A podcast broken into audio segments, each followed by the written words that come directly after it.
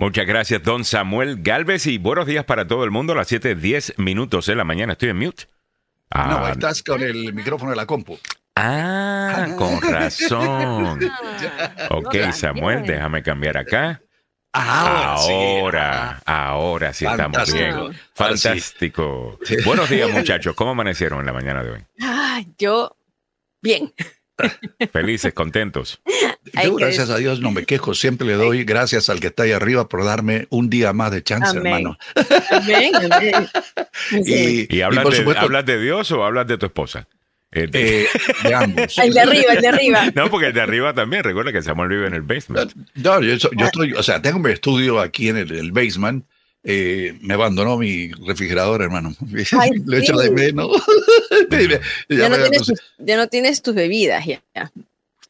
Las bebidas ¿Sí? que ni siquiera toma. O sea, Samuel no Sí, consume. por eso digo. Mira. no Esta es las cheladas, ahí las tiene El ahí. sol está que Ya. me da, pero Ya. la cara. Así que. Ya. Sí. Óyeme, eso sí está rico. Eso te tiene un montón de azúcar, Samuel. Sigue Sí, tomando sí. eso y te va a dar una diabetes del carajo, ¿viste? Ya, bueno, eh, eh, eh, para, para, para mejorarlo, Ajá. Tiene todos los productos. Ahí tiene B8. Porque él, es un motor B8, dice. A Eh, ver, a ver. Es vegetariano el hombre. Bueno, buenos días para todo el mundo. También tiene pitches. Muy bien, estamos comenzando el día de hoy acá. ¿Qué tiene el juego? Participe usted en el juego. ¿Qué tiene don Samuel Galvez en el basement? El juego de adivinanzas. Es Oh la my maleta de Mary Poppins, la maleta de Barney, la maleta de Samuel Galvez. no, yo tengo un backpack allá atrás de color verde, sí. Bueno, muchachos. eh, Ajá, dime, Samuel. No, no, eh, eh, esta- estaba viendo eh, aquí en el canal Sky en Londres, estaban pasando eh, la, la conferencia de prensa con eh, Vladimir Zelensky, que no ha Ah, salido en los medios aquí en los Estados Unidos. Y es curioso porque el hombre está, no está muy contento. ¿ah? Claro, muy no, no, no. ¿Con, No, no ¿con está. quién? Le van a dar, como nosotros decimos en Perú, una yapita o un premio consuelo. Exacto. No, la yapa es eh, lo- la- eh, cuando te da O sea, un- me están una- hablando una ambos en clave. A ver, está, eso vamos, ¿qué está pasando? No le están dejando entrar No. a la OTAN. eh, No. Él está pidiendo eh, entrar a la OTAN. Ayer estaba en tendencia la Tercera Guerra Mundial, debido a que hay alguna gente eh, aquí en los Estados Unidos que aparentemente piensan que eh, ellos deben siempre complacer a Putin. Ah. Increíble que mucha de esa gente eh, venga ¿Al del lado, republicano? del lado republicano eh, hoy día, ¿no? Uf, eh, me parece increíble. Menos Lindsey Graham, eh, que es odiado actualmente por el partido, por algunos del Partido Republicano, por lo menos por muchos de la base, por muchas razones, pero en este tema de Ucrania, él está pidiendo que inmediatamente le den paso a Ucrania para que forme parte de la OTAN. Hmm. Y la extrema derecha, es que no puedo llamar a extrema derecha, esto es otra gente, porque tienen un discurso pacifista que usualmente identificábamos con la, con la Con la izquierda, eh, y no necesariamente con la derecha. Así que esto es bien raro, pero al final del día están diciendo que lo que quieren hacer es comenzar la Tercera Guerra Mundial y que si se le da paso a Ucrania a formar parte de la OTAN, eso sería básicamente eh, una provocación hacia, hacia Putin. Ok, Pero entonces, ¿qué es lo que ese es el contexto? ¿Qué es lo que dice Zelensky? Bueno, Zelensky dice que él debería, eh, digo, que su país debería tener acceso inmediato a la OTAN, pero le han dicho cálmese, que tome un poquito las cosas despacio y hoy se va a reunir, después de esta conferencia de prensa, se va a reunir con el presidente Biden para hablar eh, juntos a puertas cerradas de cómo está la, la situación. Obviamente el, el presidente de la OTAN, eh, acompañado por Zelensky en la conferencia de prensa hace algunos minutos, dijo que hay chance, pero no dijo cuándo. Mm. Mm, mm. O sea, te vamos a dar la bienvenida, pero hay que, hay que tomar ciertos pasos. Y esos ciertos pasos, evidentemente, son pasos que son muy finos. Hay que trabajarlo con una finura, pero grande. Bueno, ¿por qué Zelensky quiere ser parte de la OTAN y por qué le urge ser parte de, de la OTAN? Hay un acuerdo eh, de los países europeos eh, que cuando se ataca a uno de los miembros de la OTAN, es. es como si estuvieran atacando a todo el hemisferio. Entonces, So, él no está pidiendo ser parte de la OTAN. Él está pidiendo que la OTAN se una a la guerra en contra de Rusia. eso sería de manera indirecta. Claro. Eh, eh, él- eso es lo que está queriendo él eh, forzar. Entiendo si estuviera en su posición, yo también estaría argumentando lo mismo. Igual. Obvio. Pero la pregunta que se tiene que hacer el mundo es si esto es si esto le beneficia a, a los Estados Unidos y a esos países de, de la OTAN, Mm. o si seguir apoyándolo, que la OTAN lo está apoyando, los países de la OTAN lo están apoyando, obviamente los Estados Unidos liderando ese esfuerzo, con armas, con inteligencia, eh, con entrenamiento, es suficiente para eventualmente you know, ganarle a, a- a Putin. Ya. Que se supone que hiciera esto en una semana, ¿se recuerdan? En una semana. Seis días, seis días En decían. seis acá días en se iban a quedar con Ucrania. Llevan Ya. un año 27 días en, Así es. en- en esto. Ya. Así que, no sé. Buen tema Sí, para pero- discutir con la, con la audiencia. Déjenme saber qué piensan ustedes. Ahora, esta parte yo nunca la entendí de Rusia. Rusia decía, la razón que vamos a actuar en contra de Ucrania es porque Ucr- Ucrania sigue tratando de ser parte de la OTAN. Mm. Y si Ucrania es parte de la OTAN, eso sería una escalación porque estaríamos ahora compartiendo una frontera con la OTAN, Mm. ¿verdad? Claro. Y la respuesta de él es invadir Ucrania, quedarse con Ucrania para de facto ahora compartir una frontera con la OTAN, Ya. porque Mm. Polonia es parte de la OTAN. Ya. O sea, ese argumento siempre fue raro eh, El- por parte el de otro Putin. Eh, El otro argumento E que, ya, Claro, pero el otro argumento que, que, eh, mostró Rusia fue acusar a la gente de Ucrania de mantener eh, su pensamiento nazi de la Segunda Guerra Mundial. Entonces hay que ir a, a- a enfrentar a los nazis de Ucrania. Mm. Eso fue otro de los argumentos que a mí me parece ridículo.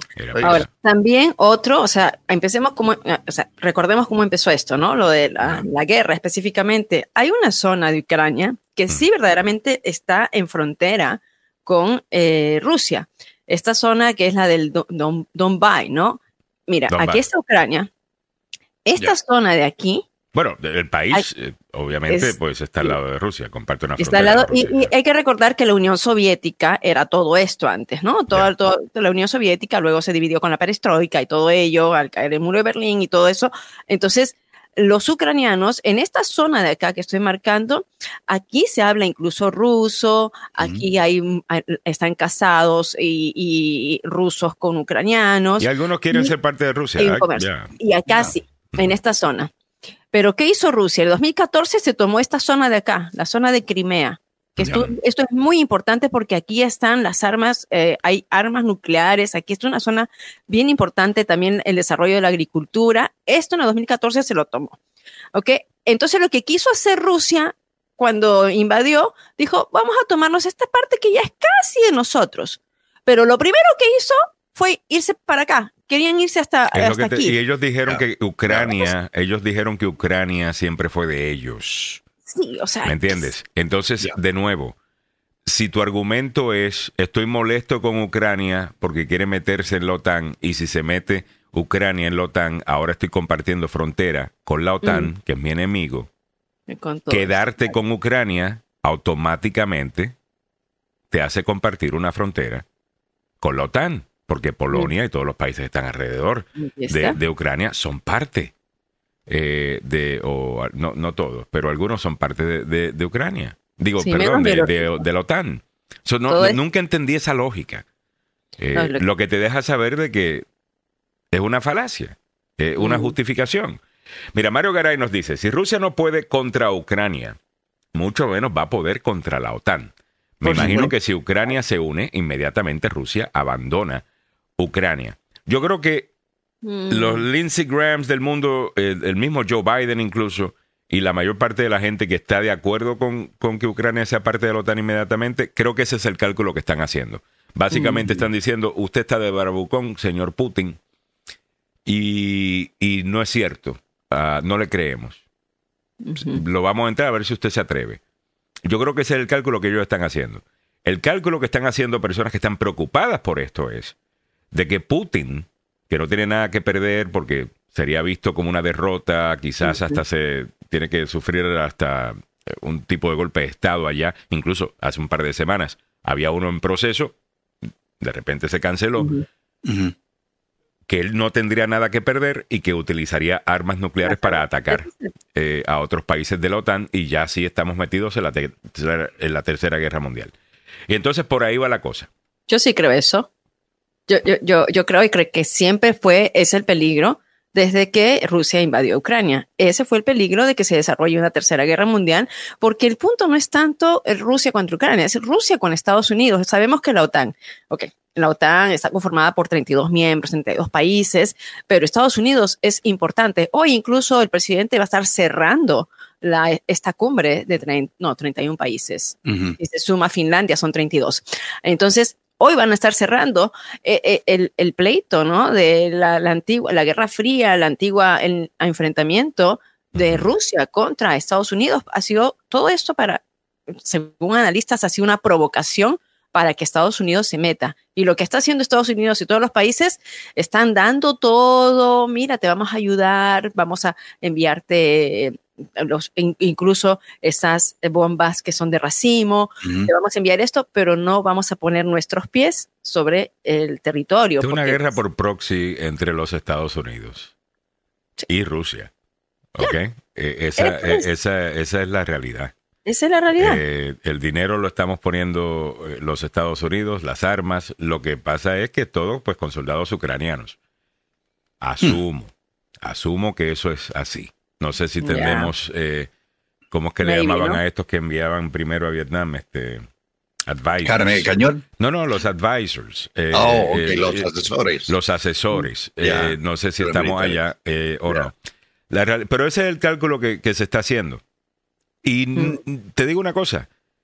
Ayer estábamos hablando con el abogado Joseph Malufa acá en el show sobre Ronald Reagan y el, eh, la Unión Soviética y los mensajes de Ronald Reagan que muchos decían acá nos van a van a meter en la tercera guerra mundial.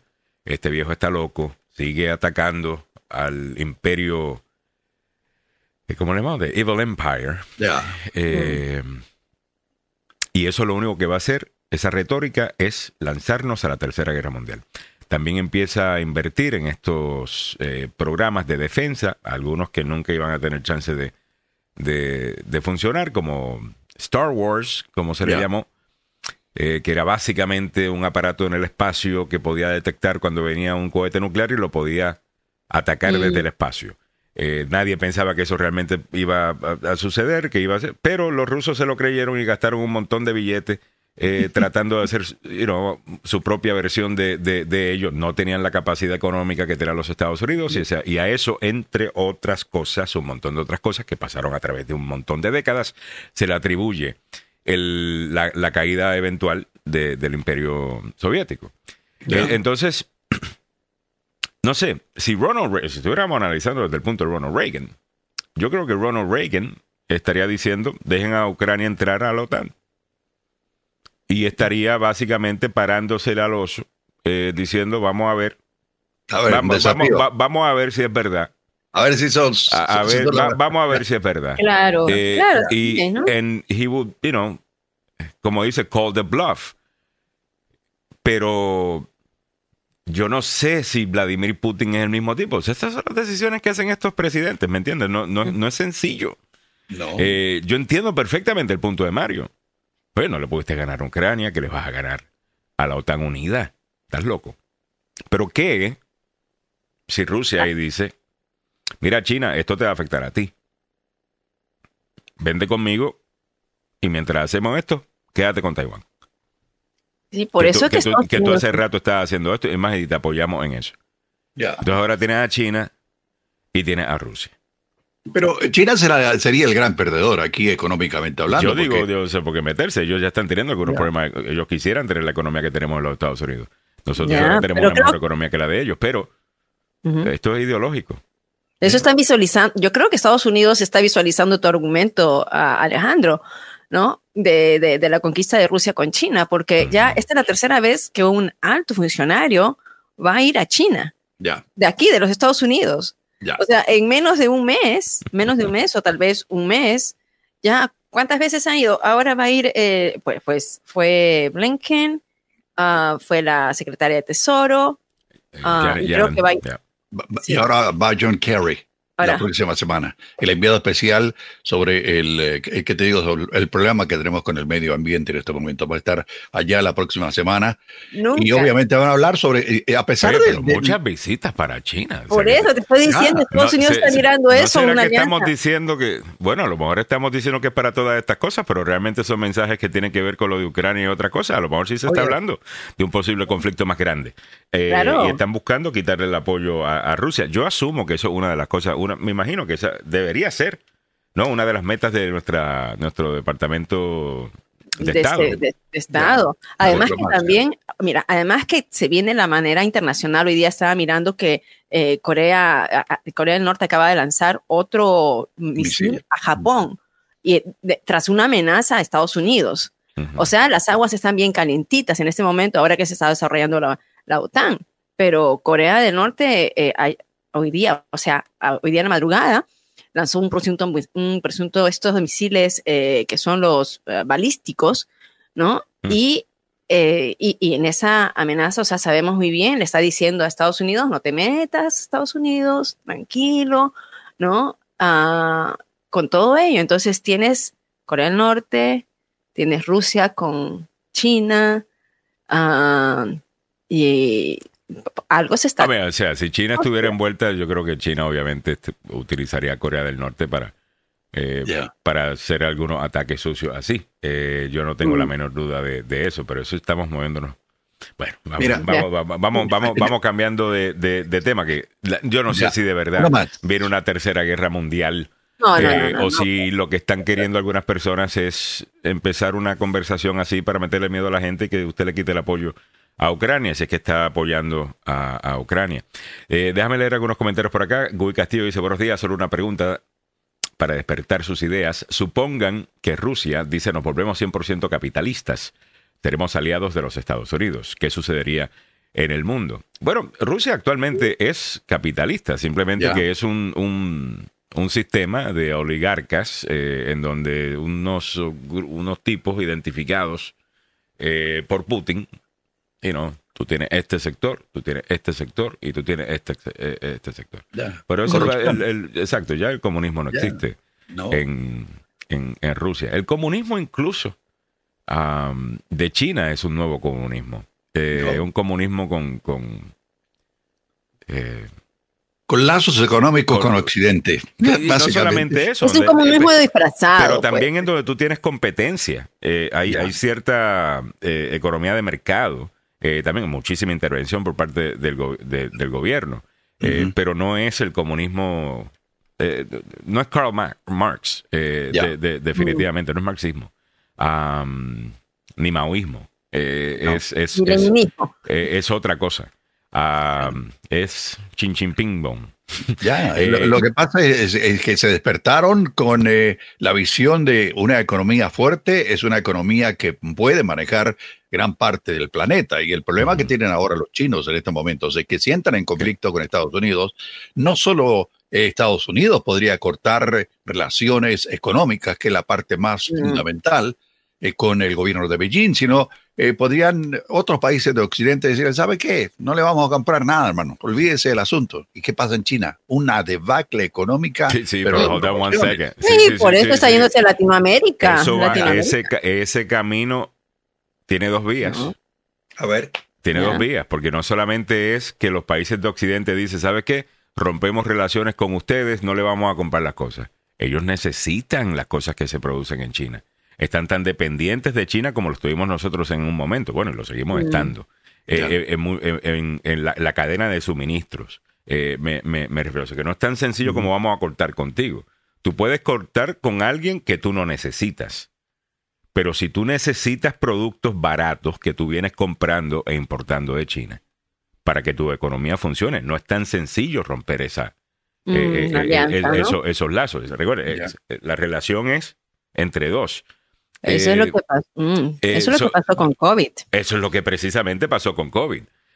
Si no hubiera sido por eso, que es precisamente lo que Biden está queriendo hacer ahora, que es básicamente no, no comprarle, no, no, tener una relación comercial con China, sino lo importante, lo que se necesita verdaderamente para que este país funcione, que se haga por lo menos un poquito más cerca de los Así Estados Unidos, o por lo menos no con alguien que es nuestro contrincante. Eh, y algunas veces se podría describir hasta enemigo, ah, que, que es, que, que es China. Y ahí es donde nosotros, por lo menos yo veo, una oportunidad para Latinoamérica Exacto. de producir muchas de estas cosas, pero Ya. no sé, estamos hablando de, de- en Latinoamérica de otras cosas. Sí. Eh, en Latinoamérica nos estamos acercando más a China. Eh, y algunos China se países está y a, acercando. Ru- y a China se está acercando. Claro, el China se está acercando, pero que nosotros estamos aceptando la, la, la, la invitación. Y Claro, eso tiene pero- mucho que ver, obvio, con la. Bueno, son las 7 y 30, todavía no he hecho Sí, primera plana. les, cu- política. les cuento que el, el, eh, vamos a estar haciendo algunas cosas eh, nuevas en el show, ya que este es casi mi full time ahora. eh, a, a- agenda. Eh, so, vamos a no brincar así de, de, de, de cosa en cosa, vamos a tener que hacerlo un poquito más. Eh, pero bueno, está- esto está bueno para un podcast. Eh, Ya. Sí, está, está, está, está buenísimo. Está bueno para grabar un podcast con unos you know, ex- ex- expertos de geopolítica, eh, Yeah. quizás algunos invitados del Pentágono, quizás algunos historiadores, eh, sentarlos, hacerle preguntas y hacer un podcast y publicarlo en las noticias DNB.com, donde, by the way, si va en el día de hoy, eh, se va a encontrar con el nuevo eh, blog de las noticias DNB, donde estamos subiendo contenido, incluyendo el premio mayor del Powerball. Aumenta a 725 millones y tenemos ahí la lista de los 10 eh, premios más grandes en la historia del Powerball. Si quieres leer cuál- cuáles son, eh, vete a las noticias dnb.com. Otras cosas que tenemos en las noticias dnb.com, dice aprueba proyecto de seguridad pública de emergencia. Eso lo vamos a estar hablando en breve y lo vamos a explicar para que entendamos exactamente qué es lo que están haciendo, porque esto es temporal. ¿Ok? ¿Y, qué, y, y cuál es el cambio específico que estaban buscando? ¿ok? Además, Nayib Bukele a la reelección en El Salvador, ayer hablamos un poquito eh, sobre esto y yo había hecho un comentario de, sobre la constitucionalidad de todo esto y el argumento, y desde mi punto de vista, eh, creo que no hay tanta gente pendiente de ese argumento, si es constitucional o no es constitucional. eh, la- la- lo- el equivalente a la Corte Suprema de allá ya ha dicho que lo puede eh, que lo puede hacer y al final del día, dije yo, debería el presidente Nayib Bukele no correrle esa acusación, sino más bien utilizarla a su favor y decir, mire, yo tuve que suspender la constitución para arreglar a este país. Eh, o sea, imagínate. Ah, O sea, run into, you know, lean into it. Eh, porque es obvio que las mejorías que está viendo el país no se pueden, no, no se pueden negar. Y Mm. segundo, en una democracia lo más importante debería ser siempre es, ¿qué? Lo que el pueblo quiere. Ya. Ujú. Y es obvio que quieren su, su reelección. Podemos hablar de los ataques de Nayib Bukele al gobierno de los Estados Unidos en los últimos años. Eh, no somos fanáticos de eso. Eh, también yo creo que es válido completamente hacer preguntas sobre si todas las personas que están eh, encarceladas eh, bajo el régimen de excepción eh, son verdaderamente culpables y qué se está haciendo para liberar a esos que, bueno, por error eh, han, han caído. Yo creo que todas esas son preguntas válidas. Ahora, también creo que es más importante y lo más importante sobre todas las cosas es que tú puedas caminar de tu casa al trabajo, de la calle a tu casa, tranquilo. Ya. Y que el turismo crezca por esa tranquilidad, paz y seguridad. Que la inversión no solamente de extranjeros crezca, sino también la inversión de la diáspora salvadoreña viviendo por mucho tiempo en los Estados Unidos, que ahora están comprando propiedades allá para hacer turismo, para hacer Airbnbs, tal cosa. A mí me parece muy bonito esa historia. Y no creo que alguien vaya a decir, ah, no, pero es que un artículo de la Constitución dice que no tal cosa. Yo entiendo que es- los que enseñan política me deben estar tirándole cosas al, al radio. ¿Qué eso suena que estás amando? a- Eres Ya. antidemocrático. Mira, la democracia es linda. Yo soy democrático. Después de que funcione. Mm. Si no funciona, yo estoy más que dispuesto a, a tratar otras cosas. Esa es la realidad. Y eso no Ya. es para decir que no haya una democracia necesariamente en El, eh, en el Salvador, sino para contestar el argumento del problema constitucional. Ahí en las noticias dnb.com, ahí está el comentario que hice ayer, si lo quieren ver, en el donde dice dice aprueba, perdón, dice Nayib Bukele a la reelección del Salvador, está el artículo con los detalles y después abajo está el video con el, con el comentario. Eh, la sesión clasificada en el Senado sobre inteligencia artificial, te puedes enterar de eso también en las noticias DMV. Ok, ahora sí, tardísimo, pero contentos, porque estaba buena la conversación. Vámonos a Primera Plana, presentado por el abogado Joseph Maluf. La agenda presenta Primera Plana, presentado por el abogado Joseph Maluf. Muy bien, bueno, vámonos con lo que tenemos en primera plana en el día de hoy. Primero te doy los titulares y después nos vamos al desarrollo de la noticia. Esto es lo que está pasando eh, para, para hoy. En la cumbre de la OTAN, Biden se reunirá con Zelensky y, bueno, mientras que la alianza aún no está preparada para ofrecer membresía a Ucrania. Ese tema ya lo comentamos. Proyecto de ley de seguridad pública de emergencia aprobado por el condado de DC para abordar la crisis de delincuencia en toda la ciudad. Un tren de Amtrak en DC, te enteraste ayer, lo publicamos tempranito, se descarriló con pasajeros a bordo y afecta servicio ferroviario de Virginia. Eh, puedes leer sobre eso también en las noticias dmv.com. Senador estatal de Virginia provoca indignación con la ley de verificación de edad en páginas de pornografía. Dice que recibe amenazas. Adiós, cara. y nadie gana el premio mayor del Mega Millions y ahora sortea 560 millones, un montón de plata. Y también está el Powerball, como les dijimos anteriormente. Hay bastante eh, plata ahí. Así que vamos a jugar en el día de hoy. Uh. Prime Energy de Logan Paul es peligrosa, la razón por la que quieren investigarla. Eso con Milagros Meléndez tiene esos detalles. Y en la siguiente hora política nacional e internacional, Biden se reunirá con Zelensky durante la cumbre de la OTAN. Eh, pero, como acabo de mencionar, no están preparados para dejarlos entrar a la OTAN. Hoy se da a conocer informes sobre los precios al consumidor. Se espera que la inflación se haya desacelerado drásticamente en junio. Veremos a ver si es cierto. Y Trump pide aplazar su juicio hasta después de las elecciones. Mira qué lindo. pero eso ya se esperaba. Qué conveniente. Lo que te deja saber la razón por la cual está corriendo. Este hombre yo creo que está corriendo para no ir para la cárcel. Eso mismo. Él sabe que cuando es presidente no lo van a procesar por ningún crimen. Por eso está pidiendo y no, hasta después de la elección, por si acaso gana, se salva. Ok, eh, te lo comentamos en breve. Departamento de Justicia cambia de posición, no apoyará proteger a Trump en la demanda original de E. Jean Carroll. Iowa aprueba ley que prohíbe la mayoría de los abortos después de las seis semanas y en tendencia en video una pelea salvaje de mujeres con poca ropa el lujoso casino de Las Vegas. Porque la puedes sacar de la calle, pero la calle no la puedes sacar de ella. Esto fue un bochinche. Yo me, yo me imaginé dando esa noticia a Samuel. Samuel, si recibiste el show prep, yo me imagino paso a paso diciendo un cuarteto de mujeres con poca ropa fue captado por la cámara en una pelea que, que estalló en un lujoso hotel. Oye. A ver, eh, porque, a ver, Lourdes Chávez, ¿cómo sabías? Mira, Lourdes, estaba pensando en ti ayer. Lourdes no ha vuelto a escribir en el show desde que nos contó la cosa. Y espero que, you know, porque nosotros hicimos casi media hora eh, hablando de, del issue de Lourdes. Y, pensé que a lo mejor, no sé. Lourdes, welcome back. Qué chévere. Que estás de, vuelta. Saludos para David Cuadrón eh, Somoza, que dice buenos días, Bukele a la reelección. Buenos días de Agenda Team. Nancy Onassi dice, el malagredido Bukele me cae mal, pero me gusta cómo limpió su país de la delincuencia. Una cosa no quita la otra. Es así. Malagradecido que quiso Malagradecido quiso decir, ¿verdad?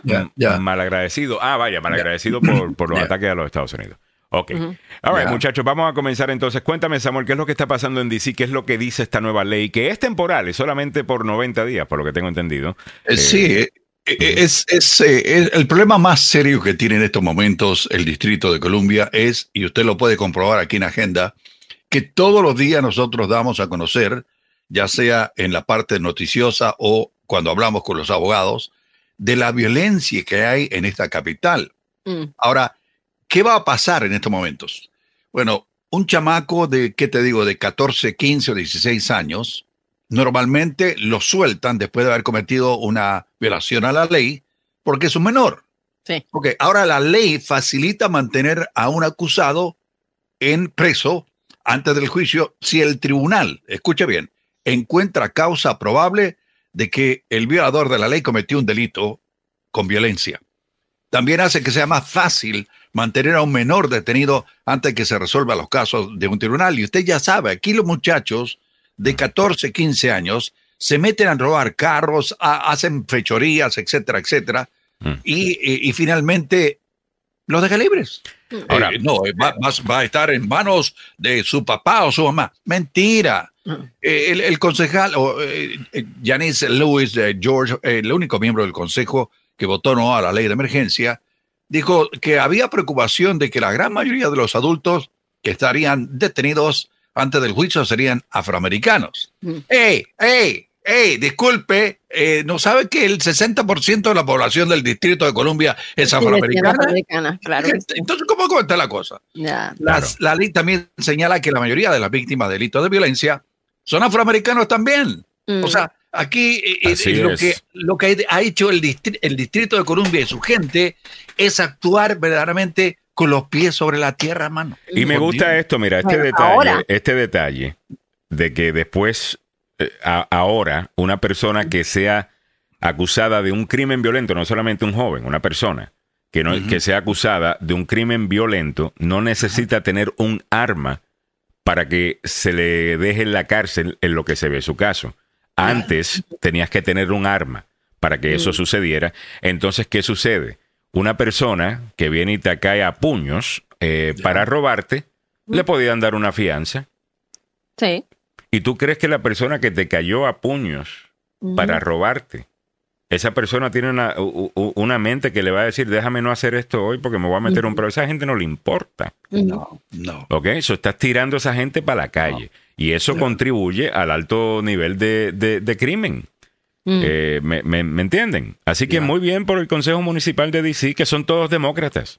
Sí. Eh, que, you know, que, que esté claro. Y la persona esta que dice, bueno, tenemos que ver cómo el mass incarceration. eh, Mira, yo entiendo que este país tiene un montón de gente de color presa, ¿ok? Pero que el número sea tan grande de gente de color presa no significa que, que es solamente porque son de esa raza que están presos, ¿ok? Mucho es porque han cometido crímenes. Ahora tú me puedes decir, Alejandro, la- el que es pobre va a cometer crímenes. Yo entiendo eso. Hay que atacar ese tema. Hay que atacar el tema socioeconómico. Eh, pero me lo quieren decir desde que, bueno, es que tenemos que, que vamos a tener unas cuotas de cuánta gente de color puede estar presa. Van a estar presos la gente que cometa crímenes. Y sí, deberíamos tener un sistema que trata de ser lo menos racista eh, que se pueda, Contando siempre con que son seres humanos los que están tomando las decisiones. Los jueces son humanos, los fiscales son humanos, los abogados son humanos, obviamente los acusados son humanos. Eso nunca va a ser perfecto. Siempre va a haber algún tipo de discrimen, siempre va a haber algún tipo de cosa. Pero el enfoque no puede ser, bueno, es que son de color. Bueno, está bien. Pero como bien lo dijo Samuel, la mayor parte de las víctimas también son de color. Afroamericano, claro. Sí. Es lo que decíamos ayer de los que están diciendo, ah, están en contra de los dominicanos en Nueva York. No, no, no. Están en contra de los desordenados. Ya. Porque los ordenados, que también son dominicanos, que no pueden dormir cuando usted está haciendo su relajo a las 2 de la mañana, afuera en la calle, ellos también son dominicanos. ¿Me entiendes? Pero inmediatamente, pa, me, me- me le pongo el marco de que soy minoría, soy víctima, y esto es racial, y con eso lo puedo justificar absolutamente todo. Y yo creo que ya hay mucha gente en las mismas comunidades que está diciendo, espérate, este, No. mensaje, es una, este mensaje es una manipulación. Porque yo no estoy de acuerdo con ese comportamiento. Y es a mí el que afecta ese comportamiento. Cuando la policía limpia la calle, me está limpiando mi calle. Y yo también soy latino. Ya. Y esto es sentido común. Que Ya. esto se tenga que decir. Para mí está así tan malo como la, como la discusión esta de si un hombre puede tener hijos o no. Hmm. Si un hombre puede estar embarazado o no. Perdón. Eso es ridículo, claro que no. Eh, pero bueno, voy por ahí. Eh, dice Nancy Onassis, el eh, Lourdes Chávez, perdón. Gracias Alejandro, aquí estoy, gracias a Dios. Ahí voy poco a poco dando avances para hacer las cosas bien. Gracias, yo también los extrañé mucho. Bueno, Ah, welcome. órale. Ralph. Lenca Mendoza Larco dice, de acuerdo contigo, Alejandro. Muchas gracias, Lenca. Eh, all right. Eh, Zulma Glenda Martínez dice, exactamente, Alejandro. Eso es lo que pensamos muchos salvadoreños eh, Mm, ¿De Bukele? de, Ah, de- lo, en cuanto a lo de Bukele. Correcto. Eh, no sé si han visto también, esto otra cosa que se está dando bastante, y quiero felicitar a la comunidad venezolana, eh, porque son los primeros en, en criticar esto. Eh, o sea, no salen a justificarlo. Eh, aparentemente, en Nueva York también, se están empezando a dar un montón de robos, eh, en donde vienen con estas mini motos Ya. y te, Uf. y te agarran el, la, la- la cosa. Algunas de estas personas que están haciendo esto aparentemente son venezolanos, como se sabe. Bueno, pues cuando los arrestan están discutiendo con el policía, porque se- encima se ponen a discutir con la policía, eh, es obvio que son venezolanos. Eh, entonces se unen un montón y dicen, no, esto es una injusticia, esto es una injusticia. Y empiezan a grabar injusticia. Mira, papito, si tú estás robando, ¿verdad? Oye, Y te agarraron robando. Ya. no es una injusticia. La Ah. injusticia es tú querer quedarte con la propiedad de otra persona. Sí, Eso es un robo, es mano. la- eso es- se llama robo. Y no es aquí en los Estados Unidos en donde se considera robo. ¿ok? En la historia de la humanidad, el robo siempre ha sido castigado. Y de, y- pero de nuevo se vienen con la vaina, ah, que soy víctima, ah, porque soy inmigrante. Mire, no sea charlatán, está haciendo quedar mal Usted a es un un montón de gente. motochorro, hermano. Sí, Usted es un señor. Un Espérate que eh, eh, en la época de los incas, durante la época del, de- de- del imperio incaico en Perú, no, hay, no había policía, te cortaban las manos nada más. Robaban. te Exactamente. Pero Hay es como que, ¿qué justicia?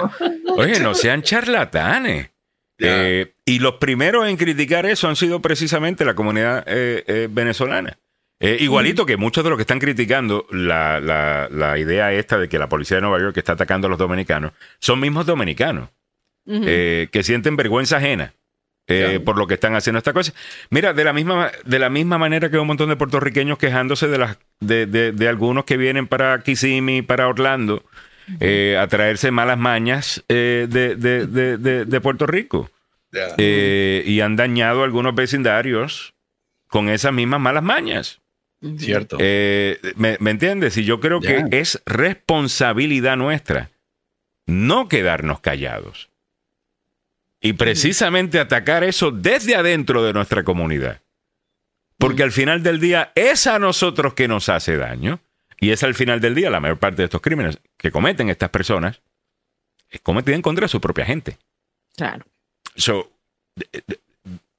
por favor, no, en esto, por favor, no siga las narrativas eh, de algunos medios de comunicación que eh, ellos están buscando algunas veces hacer lo mismo de Black Lives Matter con, con, lo, de lo- con lo de los latinos. Y si es justificado y si es Ah, no una eso. verdaderamente, una verdadera injusticia, pues obviamente se hace. Pero contra, tiene que haber una verdadera injusticia, no que cada vez que a ti te llaman la atención eh, por algo, tú te tiras al piso y dices, ah, yo soy víctima. Eh, es porque soy latino, No, es porque usted es un ladrón, eso es lo que es. No, usted es un ratero, hermano. Ya. Venga, Oye. si viene aquí, o sea, vienen, imagínate, cruzan el desierto. Ay, no estamos hablando de todos, por supuesto, pero por unas, unas cuantas manzanas podridas se, se impactan los demás. Ya. O sea, no es posible que uno emigre a este país para vivir de la misma manera o peor de lo que estabas viviendo en tu país, ¿no? Entonces, eh, te tienes que, te tienes que adaptar a, la- a las reglas. Oye, pero qué aquí. horrible como, como, como esto, eh, de nuevo, es- es- wow, esa mentalidad Mm, de que me deben, Sí, me deben Oye. algo. Eh, eh, eso, esa mentalidad es tan peligrosa. Te, te hace actuar de una manera bien horrible, eh, Mm. di- digo yo. Anyway, 749, caminando para adelante. Óyeme, entonces ayer eh, hubo un eh, descarrilamiento de un Ya. tren, pero fue leve, ¿no? Eh, No, fueron, fueron dos, car- dos, eh, dos, eh, carros que se salieron de la, de la vía, Mm, eh, pero causaron problemas. eh, esto es entre la Union Station y Alexandria. mm, Y causaron problemas para el servicio de trenes que hay de aquí, de Union Station a Carolina del Norte. porque hay un servicio directo. Entonces, eh, esto causó dificultades. Felizmente no hubo ninguna desgracia personal. La gente que estaba a bordo del tren entre el Union Station y Alexandria, lo sacaron de allí, los mandaron por buses y todo quedó tranquilo. Pero el efecto, Alejandro, el efecto en el servicio de transporte ferroviario aquí en la zona, eh, en Union Station, quedó afectado. Así es, hasta el día de hoy también, este Samuelito, estaban diciendo que el VRE, que es el servicio de trenes de Virginia, ¿no? Que va desde, uh, desde Prince William, desde esa parte, uh, también se vio afectado. No sé si hasta esta hora, pero por lo menos antes de que nosotros empezáramos el programa, todavía habían ciertos atrasos y WTOP estaba informando sobre esa eh, situación. A mí, a mí, cuando tú mandaste las fotos, Alejandro, esto nosotros lo publicamos como última hora. Eh, y, y em, pues se veía bastante movimiento, porque imagínate aquí que se descarrile un tren cerca de una station, ah, es, es, es, de alarma, ¿no? Fue una, noticia nacional. Gracias a Dios, como dices, no hubo mayor, eh, no, no, hubo heridos. Pero, de pero creo que hasta hoy va a afectar, eh, creo que hoy va a estar afectando también. Sí, sí, todavía hasta la mañana de hoy seguía afectando el ERE, eh, o sea, todo lo que sería el servicio, un atraso, ¿no? En, en el transporte. Ah, oye, hice un update a mi computadora y se me borraron varios programas. Ahora tampoco tengo Instagram. ¿Qué pasó? ¿No les pasa eso? Que no les pasa. A ver, es a mí nomás que me pasa que no me acuerdo los passwords ah, porque yo estoy login en Facebook hace mucho tiempo, Instagram. Entonces, cuando se te descuadra todo porque haces un update a la computadora, Ahora me pide password de Instagram, no me acuerdo. Password de Facebook, no me acuerdo. Pero eh, eh, Chrome o Safari o creo que tú utilizas Chrome, right? Eh, ellos tienen un safe, un password ah, safe. El safe. Ah, sí, sí uno, uno, aprieta, you know, save the password y, y, y, ahí estamos. De hecho, Millie ayer casi, eh, Millie es un peligro con la computadora, les cuento. Eh, ayer, eh, ayer me llama.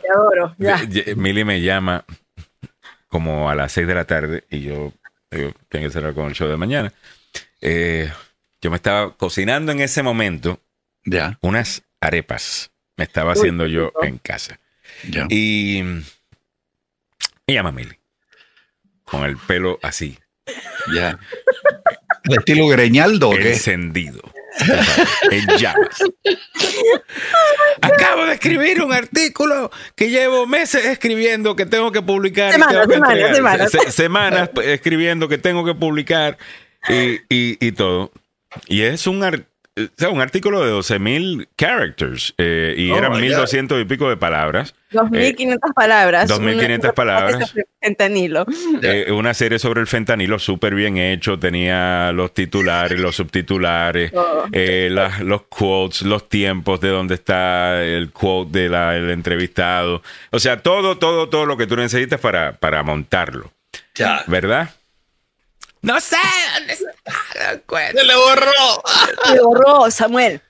Se me borró. Le digo, mira, conéctate, eh, le digo, eh, conéctate a TeamViewer y yo me meto en tu computadora y te trato de encontrarlo. ¿Qué Entonces trata de bajar este, este, el, TeamViewer, no se recuerda el password de, del Apple Store, eso no podemos hacer. Le digo, ok, um, ok, vete por Zoom y en Zoom eh, me das acceso a tu teclado y, yo puedo por lo menos ver. Y tal cosa. ¿Sabes lo que había hecho? Sin darse cuenta. Ella no solamente borró el artículo, ella borró todo el folder, todo el archivo. Todo se fue a la basura. Todo el archivo del tiempo latino. Todo. Todo. Oh pero, pero, lo encontraste en, en, la basura o no? Mira, yo había buscado en la basura ya. Buscaba mi artículo de fentanilo. lo primero que decía era ETL en la basura.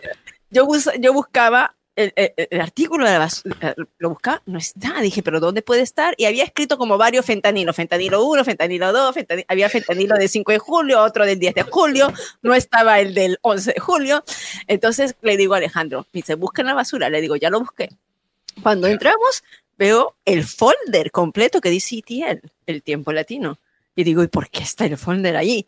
dentro. No, no, yo, le, yo entro al trash, veo el folder ETL, hago clic al ETL y veo que dice fentalino y tiene la fecha correcta y la hora correcta que ella me había Ya. eh, dicho. Ah, ese es, ahí está. ¿Por qué está en trash? Y yo, bueno, está en trash.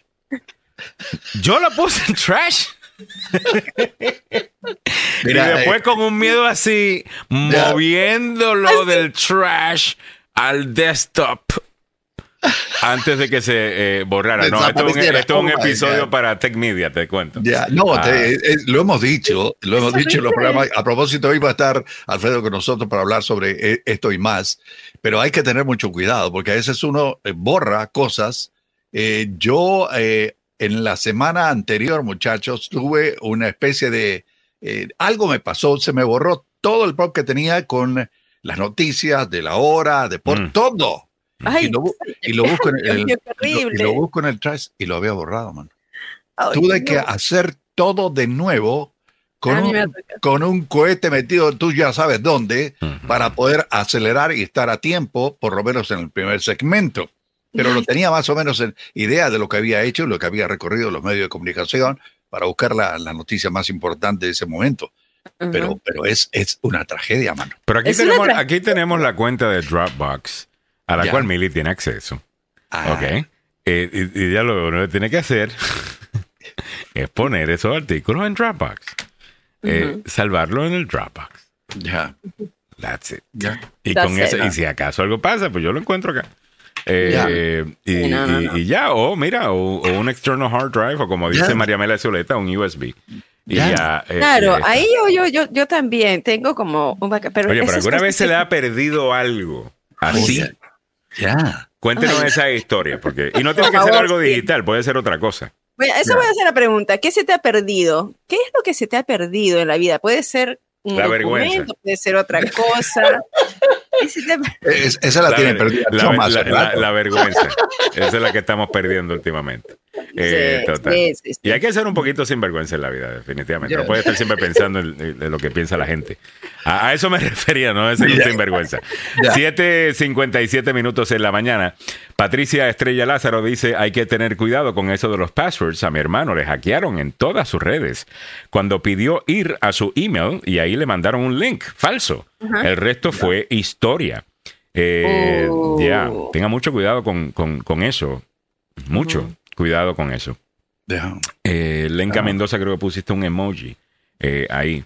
Oye, ayer estaba... Ok, eh, deja ver. Goy Castillo dice, hablando de todo un poco, en Guatemala se quejan de los migrantes sudamericanos que se quedan allá, forman bandas de delincuencia, no se quejan de los que pasan, sino de los maleantes que se quedan. Ya. Ok. Eh, a ver. Miguel Ángel Sosa dice, es así como califican a muchos mexicanos que dicen son narcos. Carlos C. Gutiérrez Aparicio dice, hola muchachos, saludos para ti Carlos. Lenca Mendoza está por ahí, Lourdes Chávez también, Nancy Onassis también. Ah, saludos para Edith Salazar. Eh, Miguel Ángel Sosa dice, China seguirá aumentando su ruta de seda, hablando de lo que estuvimos discutiendo hace poquito. Ok, tengo mi- dos minutos, déjame contarte una nota más eh, de, de nuestro de nuestro show prep. Disculpen que hemos estado como que brincando de cosa en cosa en el día de hoy, no es culpa de nadie. Así es el show de vez en cuando. Senador estatal de Virginia provoca indignación con la ley de verificación de edad en páginas de pornografía. Dice que, se re- que recibe amenazas. Habíamos dicho que una de las maneras que iban a hacer las compañías eh, cuando pasaron esta ley de que tuvieras que comprobar tu edad antes de acceder a un website de pornografía, que el punto de esta ley siempre fue que las mismas compañías que producen la pornografía o que publican la pornografía en sus websites, ellos se autocensuraran Mm. y que ellos no permitieran que la gente entrara desde esos estados para no tener que lidiar con este problema. Y eso fue precisamente lo que pasó. Y alguna gente, no, no pueden hacer eso, el Internet es mundial. No, sí se puede hacer, tú puedes bloquear eh, zonas donde tú no quieres eh, que la gente entre a tu contenido, a tu website, y eso es lo que está pasando. Entonces, si estás en Virginia y vas a, a un website de pornografía que no está haciendo esto de tú mandar tu ID, tomarle una foto y verificar tu edad o lo que sea, no vas a recibir el contenido. Y parece que hay un montón de gente que se está quejando. Eh, eh, a ver, Mili, cuéntame. Sí, eso es lo que está pasando. Un, específicamente, ¿no? Eh, el senador que propuso esta ley que pasó es bipartidista, ¿no? Entonces, el señor Bill Steinley, él está diciendo que ahora está recibiendo amenazas de, por, por, por esto mismo, por estas compañías, específicamente Pornhub, esta compañía que ha tomado represalias y ha puesto fin a sus servicios en el Estado porque dice que sus clientes están eh, molestos por ello, que están interrumpiendo a decenas de miles de usuarios sobre su contenido para adultos y provocando pues que haya un límite. Y lo que dice este señor Bill Stanley, en serio, Mm, ya. ya, estás, mm, estoy recibiendo amenazas por eso. O sea, tú te crees, o sea, estas páginas son tuyas, estas páginas porn son tuyas. Y él Si creó. supieras el favor que te están haciendo. Eh, el favor que te están haciendo. Ya hay muchísima más, pero mucha más eh, evidencia del daño que está haciendo la pornografía y la adicción a la pornografía, específicamente Ya. a los jóvenes. So, yo te digo una cosa, no sé, yo, yo sé que no es una sustancia controlada la, la pornografía, pero a lo mejor si tienes los mismos efectos de una sustancia controlada, si las Sí, mismas la si, si las mismas áreas del cerebro se comportan de la misma manera que un cerebro en cocaína, en crack, en metanfetaminas. ¿no deberíamos reconsiderar esto? ¿Y no? O sea, no- el punto acá no es libertad de expresión desde mi punto de vista, es salud pública. Desde el, desde el punto de libertad de expresión entiendo el argumento, Mm. you know, de que, yes, es protected speech. Entiendo ese argumento. ¿Y quién protege a, o sea, quién protege a Pero los en cuanto a la salud mental de, los jóvenes, creo que ahí hay un, hay- hay un argumento. Eh, eh, dice Karen López, mi gata caminando por el teclado me borró todo el sync folder.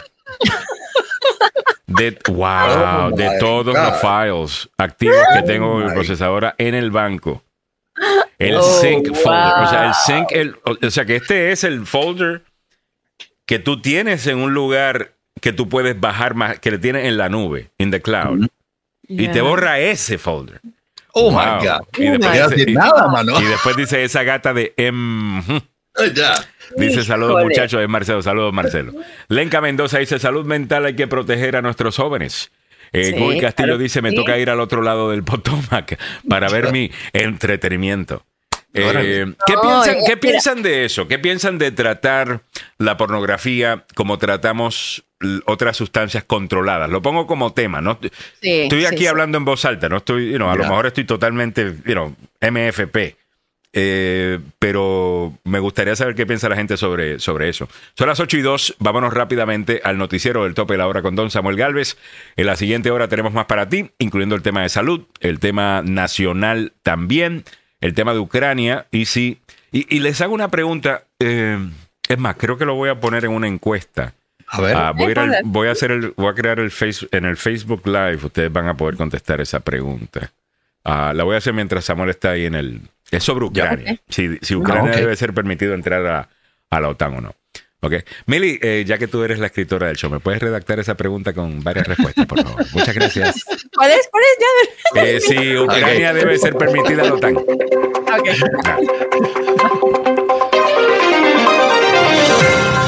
Un gran jurado decidirá si Donald Trump es acusado por su esfuerzo de anular las elecciones del 2020 en el estado de Georgia.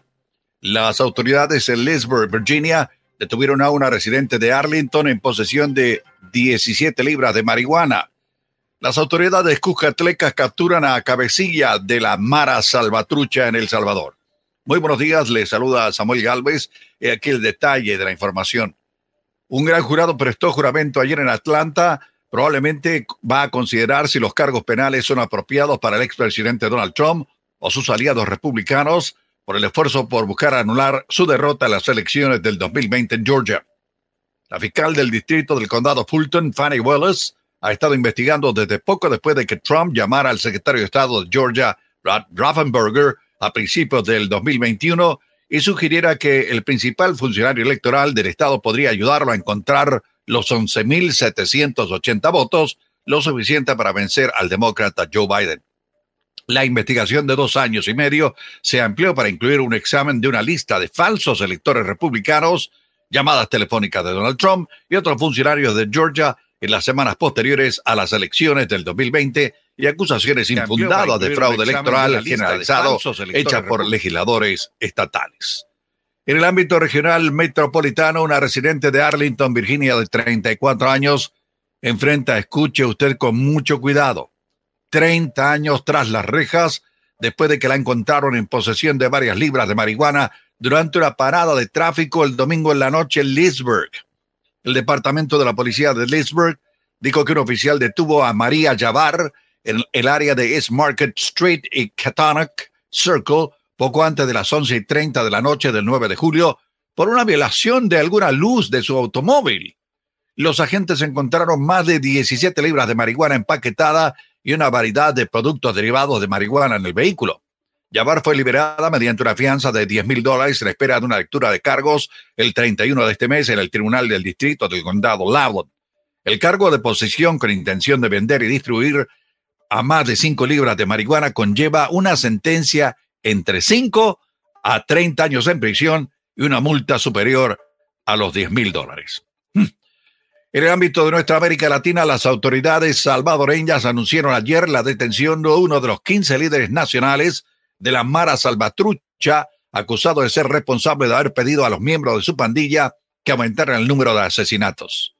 La undécima silla de las 15 que encabezan la estructura de la Mara Salvatrucha han caído ante la justicia, aseguró el ministro de Justicia y Seguridad Gustavo Villalobos. El cabecilla de la pandilla fue identificado como Manuel, Manuel Herrera, alias Califa, que cuenta con un extenso prontuario de delitos y ahora está acusado de varios de asesinato. Herrera fue detenido por soldados en una localidad en el departamento central de Cabañas, indicó el ministro de Defensa René Francis Merino. Él es responsable de haber ordenado aumentos en los asesinatos en el país entre el 2021 y el 2022, sostuvo el, funcionario militar. En el mundo de los deportes, damas y caballeros, continuamos con la telenovela El Culebrón, sí señores, de Monsieur Kylian Mbappé. El Paris Saint-Germain, ya hay una bronca, hay fastidio por la postura de este señor de Kylian Mbappé de quererse irse gratis el próximo año. Sin embargo, diseña una nueva estrategia para lograr su renovación. Si lo quieren, que se quede en el, en el equipo. El Kylian Mbappé es un muchacho de 24 años, ya está en los libros del Paris Saint-Germain.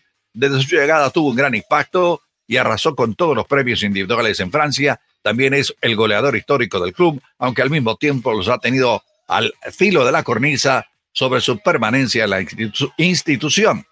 Sucedió en el 2022 cuando sobre el final decidió marcharse al Real Madrid y ahora vuelve a generar incertidumbre sobre su futuro en el Paris Saint-Germain. A Kylian Mbappé le queda un año de contrato con el equipo francés. El 7 ha manifestado que quiere cumplir con ese tiempo de vínculo y luego, ah, mire, partir. Cuando llegue la fecha, el francés podrá firmar por otra escuadra como agente libre, algo que la institución desea evitar y no contempla que se vaya gratis. A pesar de la atmósfera generada por el jugador y el club antes del inicio de la temporada, el Paris Saint-Germain todavía considera retener a Mbappé y en curso ya están en un plan para extender su estadía en el equipo.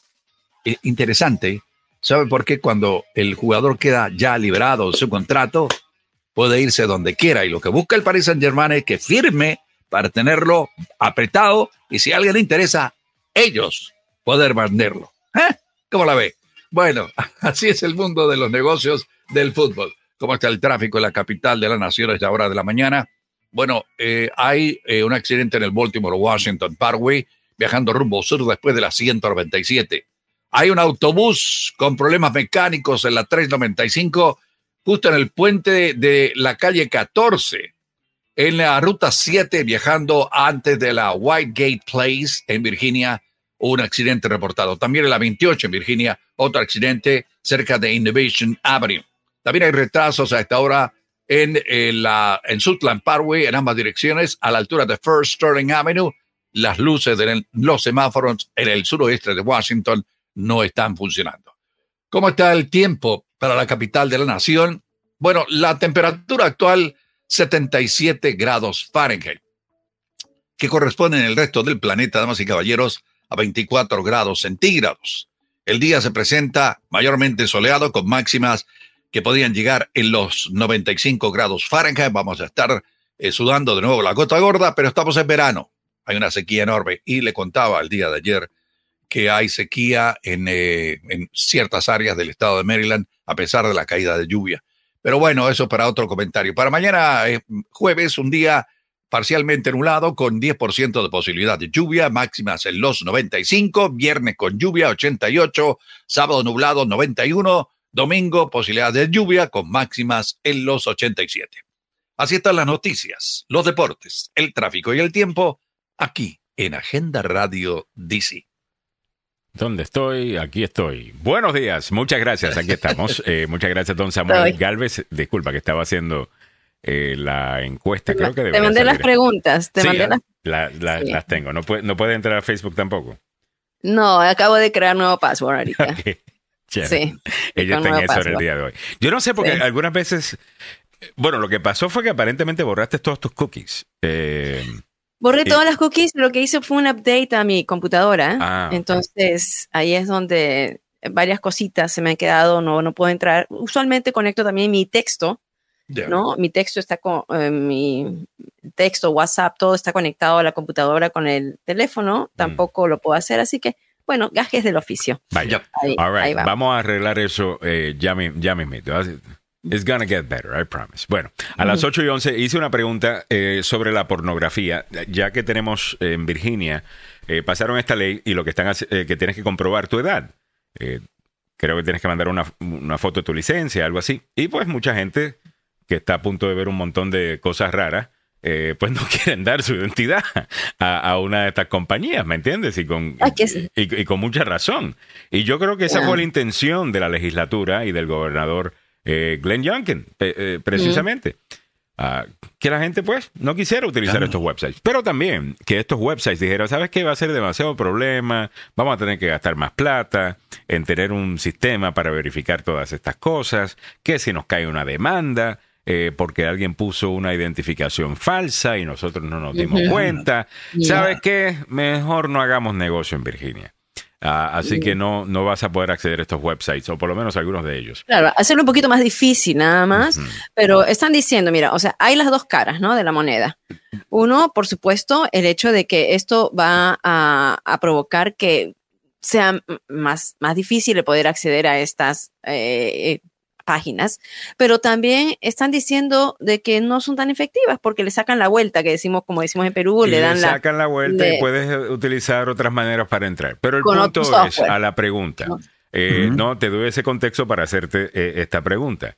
Ahora que sabemos de que la pornografía, cuando estudian el- los scans de un cerebro de Mm. una persona en pornografía y una persona en una droga, Y se ve que las mismas áreas están activas, si deberíamos tratar el tema de pornografía, no tanto como uno de libertad de expresión, que es de la manera que se viene discutiendo el tema por mucho tiempo, y más bien uno de salud pública. Ya. Porque no todas las cosas malas para el cerebro vienen en una bolsita. Me refiero a las drogas. También vienen en forma del celular. ¿Ok? Ya. Estamos viendo un incremento en los problemas de salud mental en este país. Y yo creo que una cosa va con la otra. Desde el. Internet hasta, a- a- hasta los teléfonos celulares inteligentes y el resto. Yo no quiero realizar una era donde no tengamos estas herramientas. A mí me encanta el. Internet. A mí me encanta mi teléfono eh, celular inteligente. Pero también abre la puerta a otras cosas. Correcto. Deberíamos analizar eso y decir, ¿sabes qué? Oye, no sabíamos que esto tenía este efecto.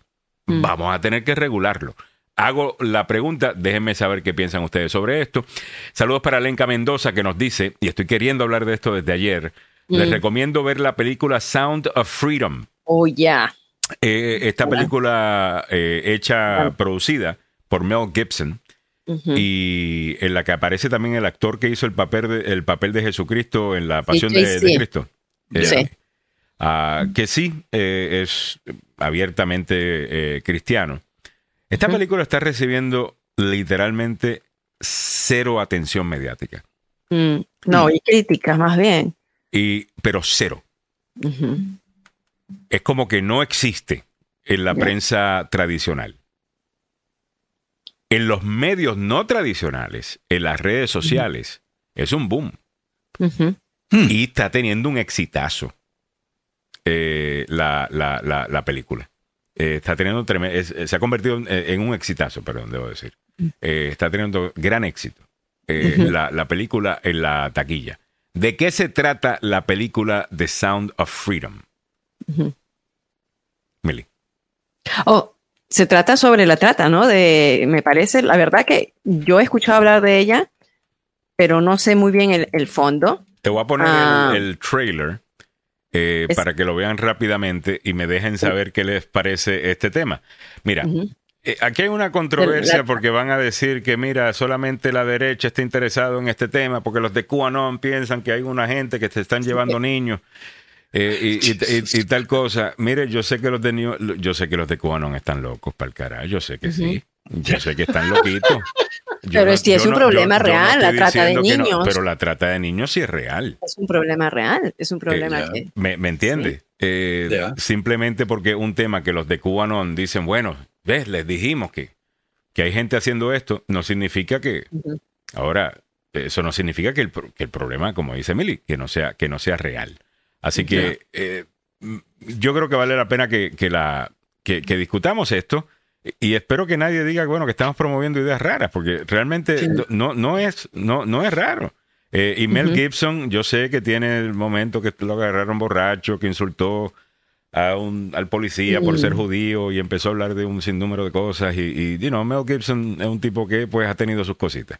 Ah. I got it. Eh, pero si el tema es bueno, si el tema es interesante, si es algo que debemos saber, a mí realmente no me importa de, de, de quién venga.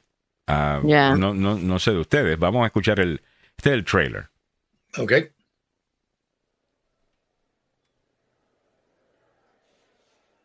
Esto no es el trailer. Wow, mira No. cómo. Ah, este, este. Ahí está. Ahí está. Ahí está.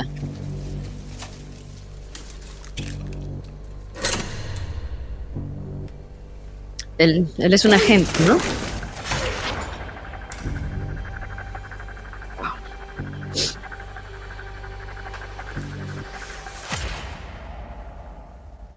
Un agente de la policía ingresando al lugar donde revisan archivos que tienen ahí eh, guardados.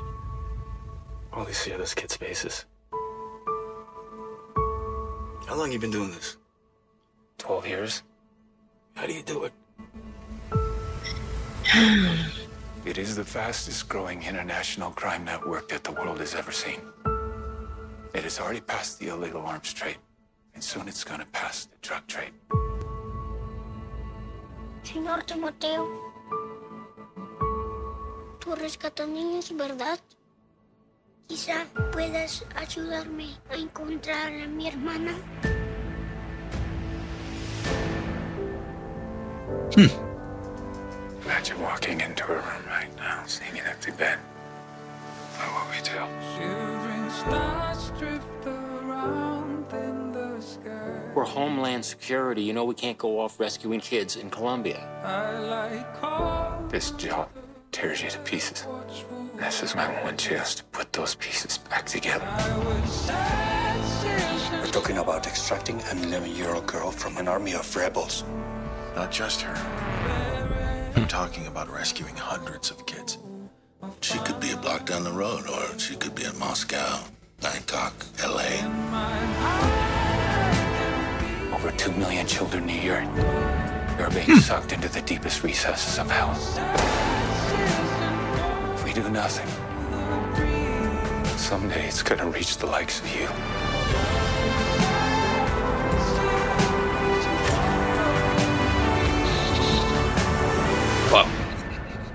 Impresionante. Ahora-?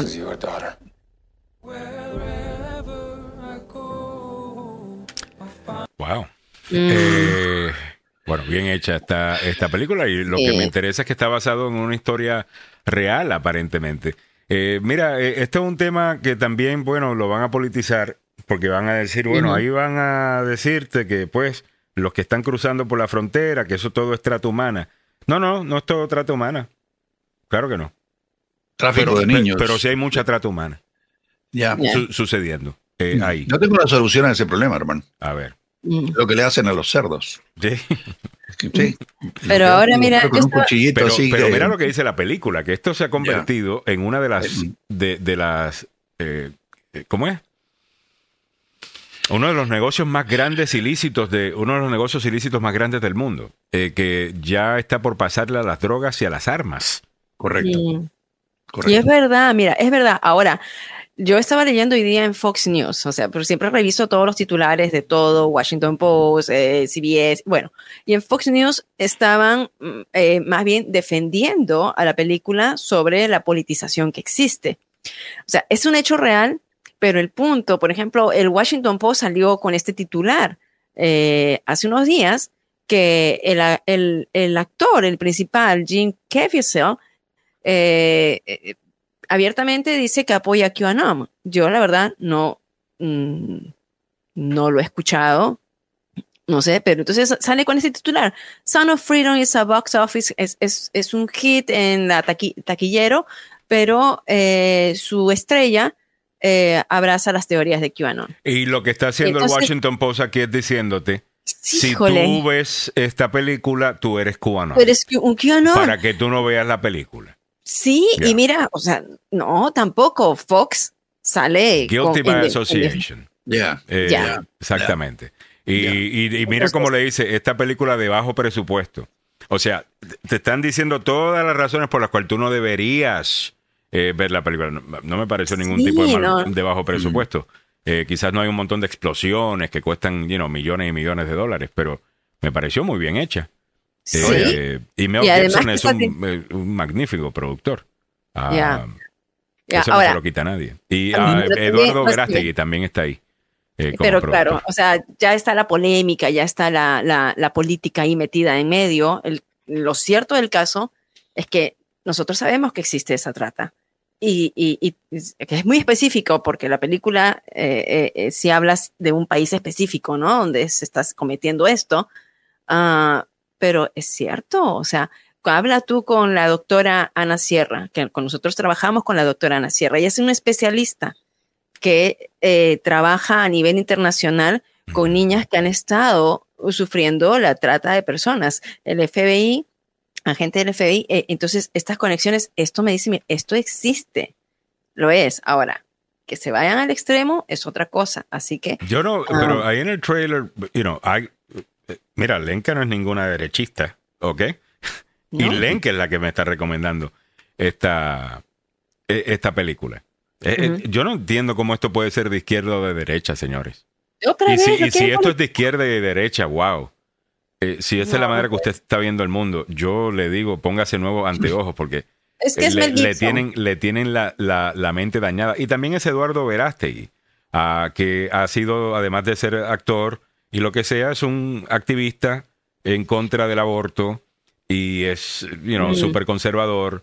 Eh, Él, él es de, él es de- él es, como se dice, casto, ¿no? Él eh, decidió no tener eh, relaciones sexuales, es él, ¿no? Sí. Eh, a- además de, de- de eso, entonces eso hay que tildarlo como que es raro eh, y como que no debe ser escuchado. Eh, No. ¿me, me entiendes? Y de nuevo, la, la prensa sigue cayendo en esta cosa. No van a ver entrevistas en CNN, no los van a ver en MSNBC, no los van a ver en el, en el resto de los shows. Eh, entonces solamente lo van a poner en donde en Fox News. Mm. Entonces, si es solamente Fox News quien lo está promoviendo, entonces ahora un outlet de derecha lo está promoviendo y, y, y pues No, Ahí está, mi por ve. favor. Entonces tú eres de derecha, sí, sí. Ya. Si estás viendo Sí. esa película. El punto es no hablar del tema. Ahora, la extrema derecha ve esto y dice la prensa está haciendo esto porque ellos sí son parte de lo que nosotros decimos en QAnon, de que hay una élite eh, que son los que se roban estos niños y se los comen y- y el resto. Y yo no creo que están en lo correcto. Yo creo que la prensa hace esto eh, porque el tema de la frontera tiene que ser visto desde un solo punto de vista para que la narrativa progresista eh, siempre gane. Y es la, la- el punto de vista ese romántico de la persona que viene a buscar una mejoría al, al país, que viene a trabajar fuerte y, y viene a prosperar. Y eso es cierto, en mi opinión, en la mayoría de los casos. Ujú. Pero eso no significa que debemos ignorar el hecho de que cuando aquí se dijo que a los niños los iban a dejar entrar, empezaron a enviar un montón de niños solos. Y si usted Mm. piensa que esos coyotes les interesa la vida de esos niños, pues les No, recuerdo los videos que hemos tenido acá de niños que dejan en el medio del desierto. De tres años, un pequeño tirado por la, por, por la, el borde, por el muro, tirando de un niño. Y si están años. pagando más por esos niños para prostituirlos en otro lugar como si fuesen reces, ¿verdad? ¿Qué tú piensas que van a hacer esta gente? ¿Se lo van a vender a alguien? Esa es la realidad. So, el, me parece muy bien el tema de la película y no, no deberíamos ver esto desde el punto de vista político. Esto no tiene que nada ver con política, esto tiene que ver con justicia. Ah, ah. Ya. Y para mí la justicia ya sabe cuál es, hermano. Usted ya sabe. Eh, agarrar eh, a estos infelices y yo lo- los capo, hermano, yo los castro, por, por desgraciado, porque eh, hacer eso es inhumano. Con un niño, hermano. Eh, mira. Lenka, estoy completamente de acuerdo con Lenka. Dice, el tema infantil es un tema que no debe ser politizado, sino atendido. Ah. eh, por los niños. Eh, dice que esta película estuvo lista hace años, pero no recibió el pase para ser exhibida. Recordemos lo que pasó con el millonario pedófilo amigo de políticos y millonarios pedófilos, hablando de Jeffrey Epstein. De. Y, y ya, Hollywood no quiso dar plata para este proyecto. No, no, no, no lo querían. Ahora en Hollywood pasan un montón de cosas también medias raras. Eh. A lo mejor es por eso. Pero no sé, esto le resta credibilidad a la prensa. Y lo digo con tristeza. No, no lo digo, mira, por, no Washington lo digo para Post, daño. CNN, Washington Post, CNN, eh, también, ¿no? New como York Times, dice- na- eso no va a aparecer en ningún lado a menos que sea para criticarla. Para crítica. Entonces aquí sale otra nota, ¿no? De diciendo Verástegui, eh, eh, el productor y actor Eduardo Verástegui, respondiendo a las críticas de CNN que prácticamente tiran a la basura a la película. Eh, pues, Mira, ¿no? Giovanna Chacón dice, según una de las entrevistas de Eduardo Verástegui, la película tenía que estrenarse años atrás con Fox, pero esta fue vendida a Disney, lo cual rechazó la película porque no iba de acuerdo con ellos. Santo Dios. De, de igua- o sea, Disney, Mm. una compañía de familias, una compañía que hace su plata en gran parte con niños, Ya. No está interesado en promover una película que habla de salvar niños. O sea, eh, miren, el, miren dónde hemos caído. Mira los extremos que hemos llegado por estar politizando absolutamente todo. Añade Giovanna. De igual manera fue rechazada por Netflix, Amazon. Personalmente, I already purchased my tickets. Ya acabo de comprar mis boletos. Mi apoyo total. Felicidades, Giovanna. Bienvenida al show también. Henry Araos dice, por lo mismo que tiene poco presupuesto, no alcanzó para publicitarlo en las grandes cadenas. Pero Henry, una cosa es comprar tu publicidad, I got it, quizás no tengan presupuesto para hacer mucha publicidad, pero esto tú tienes, se hace mucho earned media, se hace mucho free media, que son las entrevistas, que son, que, que se las da todo el mundo. El mercadeo. Sí, el, sí, el sí. mercadeo a través de relaciones públicas. Eh, you, know, eh, you know, te prestas para que te entrevisten eh, sobre, sobre la, la película. Le están. No la están cubriendo. No lo están y, y de nuevo, esta es una de estas cosas donde yo digo, se están yendo en contra de la mayoría de la gente, como porque hay algunos de estos medios que piensan que todavía ellos controlan la narrativa. Es como que no se dieron cuenta de que eso se acabó en los 90, con el comienzo del Internet. La narrativa no es controlada por un par de, de- de personas en los medios más importantes del país. Simplemente no, eso ya no es cierto. Ah, Y mira el éxito que está teniendo esta película. taquilla. Se van en contra del mensaje, ¿no? Eh, me- eh, mejor dicho, se van en contra del mensajero y no del, o sea, sin tomar en cuenta el mensaje. Aquí la polémica es por quién hizo la película.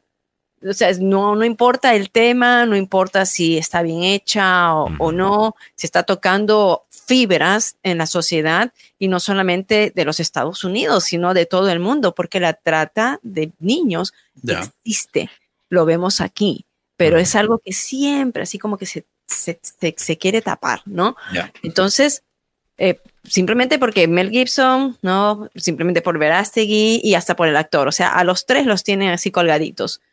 Ah, Al, al actor, eh, eh, ¿cómo que se llama él? Jace, Jace, ah, Se me escapa el nombre él. Él, Es- él es abiertamente cristiano. él es ah, Jim, Jim Caviezel, quien es de la pasión. Ahora, él, yo lo he visto en un montón de entrevistas hablar de esto. El tipo siempre habla con mucha paz, con mucha tranquilidad. No una de estas personas que anda por ahí, you know, con la Biblia en la mano, insultando a todo el mundo. O sea, solamente por ser cristiano. O sea, hay, hay- no sé, hay, hay- yo no entiendo eso. Hay- esto es totalmente válido. Ser, you know, ser cristiano. Yo no sé que tú le tienes que dar, you know, bola negra a alguien eh, simplemente por, por, por eso. Ah, pero ahí está el Washington Post declarándose, you know, declarando sus intenciones. Sound of Freedom is a box office hit whose star embraces QAnon.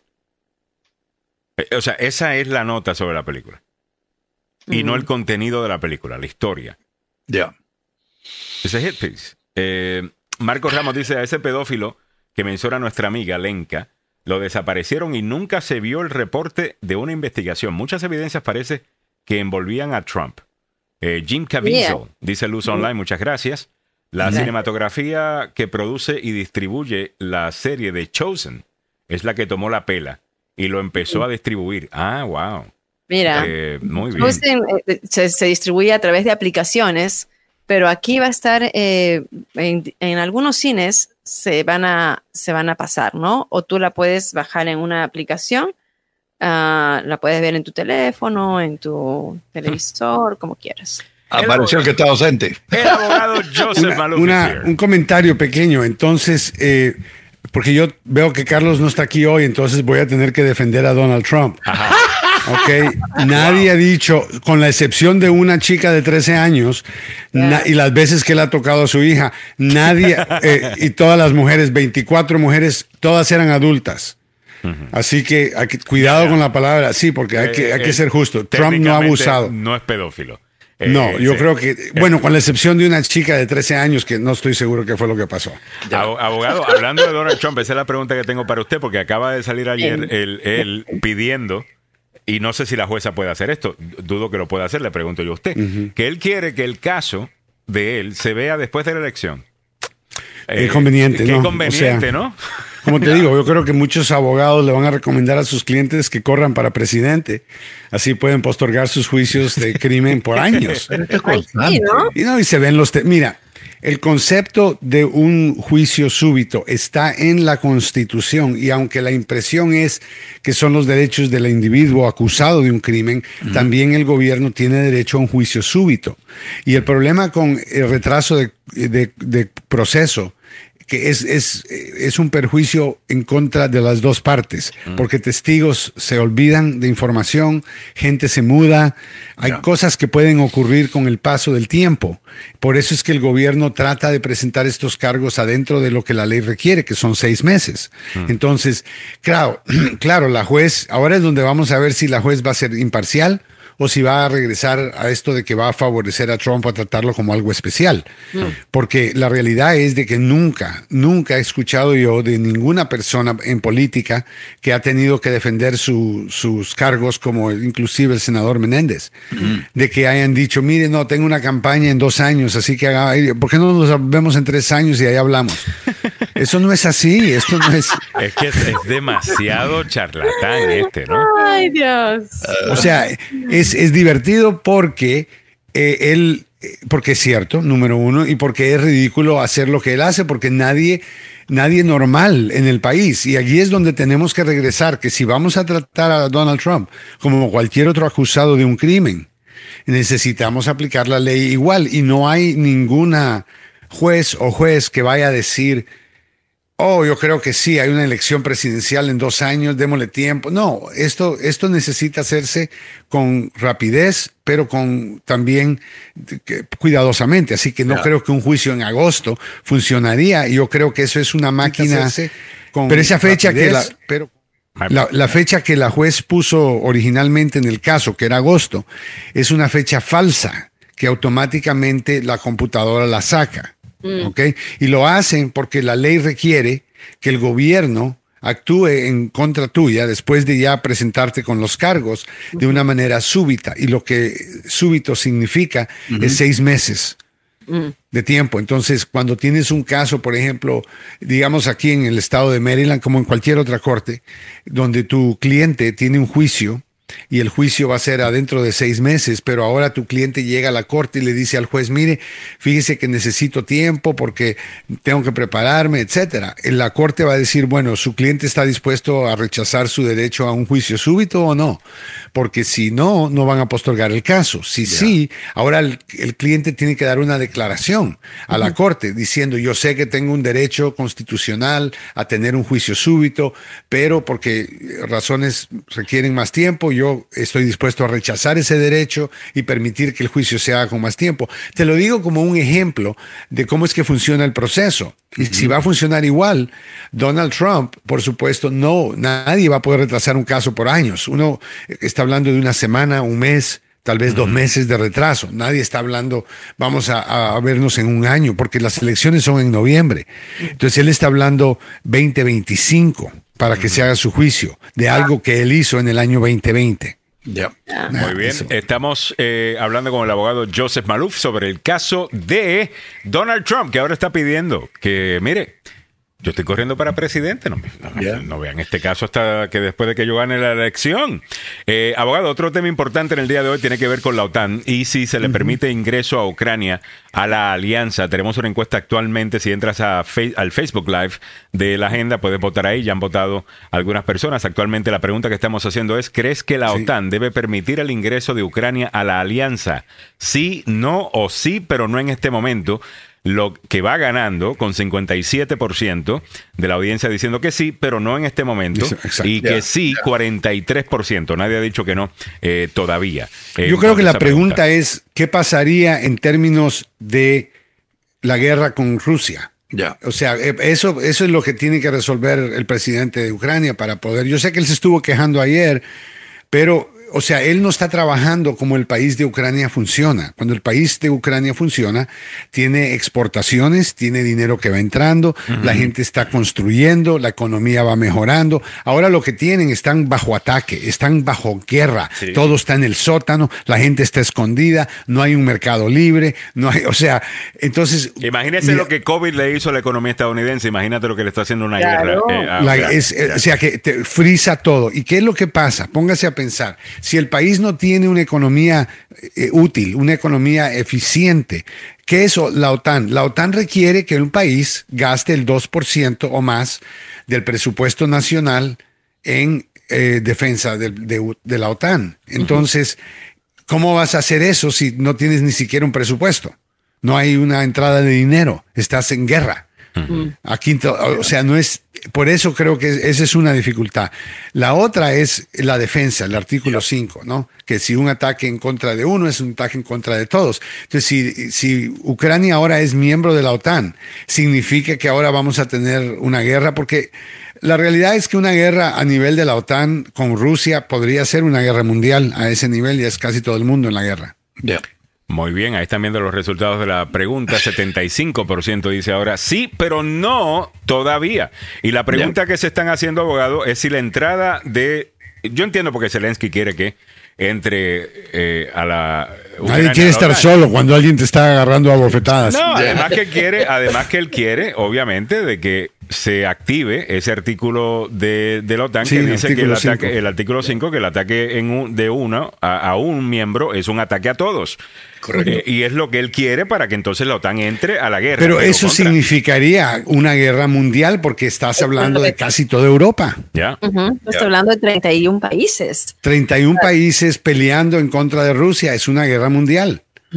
Entonces, no, no se le puede permitir todavía, pero como quiera está recibiendo apoyo de los miembros de la OTAN, eh, encabezado Mira, por en los términos, Estados Unidos, obvio. exacto, en términos eh, realistas, ¿no? Sabemos que esto lleva años de proceso, pero también Estados Unidos y otros países están ya actuando la manera más posible sin tener que mandar tropas físicamente en la defensa de Ucrania.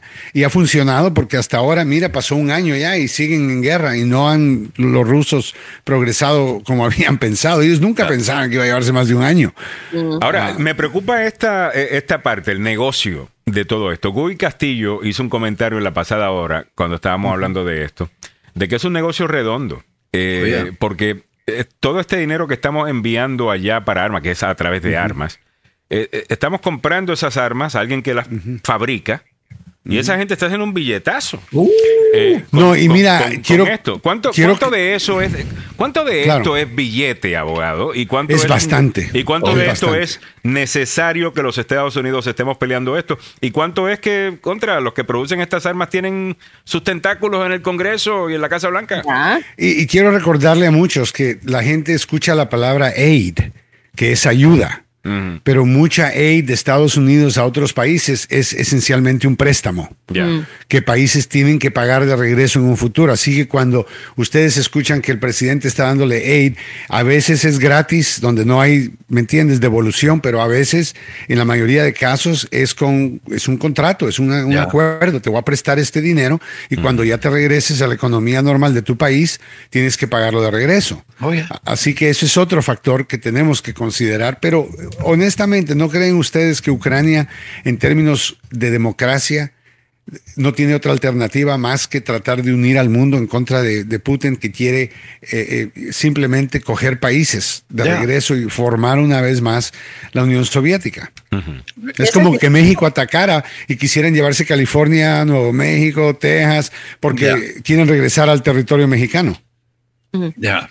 Sí, es una provocación. Lo que nosotros estábamos analizando la hora anterior es que la invasión de Rusia a Ucrania es una provocación no solamente a los países de la OTAN, sino precisamente una Oh. provocación a Estados Unidos. Y para ver qué hacen Estados Unidos, a ver qué tanto Estados Unidos defiende. Y China muy interesado en lo mismo porque quieren hacer lo mismo en Taiwán.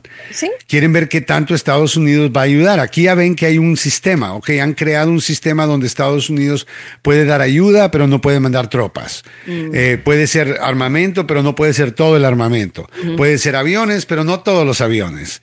O sea, hay un montón de limitaciones y cosas que hemos hecho para tratar de no involucrar a Estados Unidos en la guerra. Pero Putin está viendo, ok, que- que- mira, Putin es como la caricatura del, el- el- del diablo o de la persona que quiere robarse el mundo entero y tener todo el poder del mundo.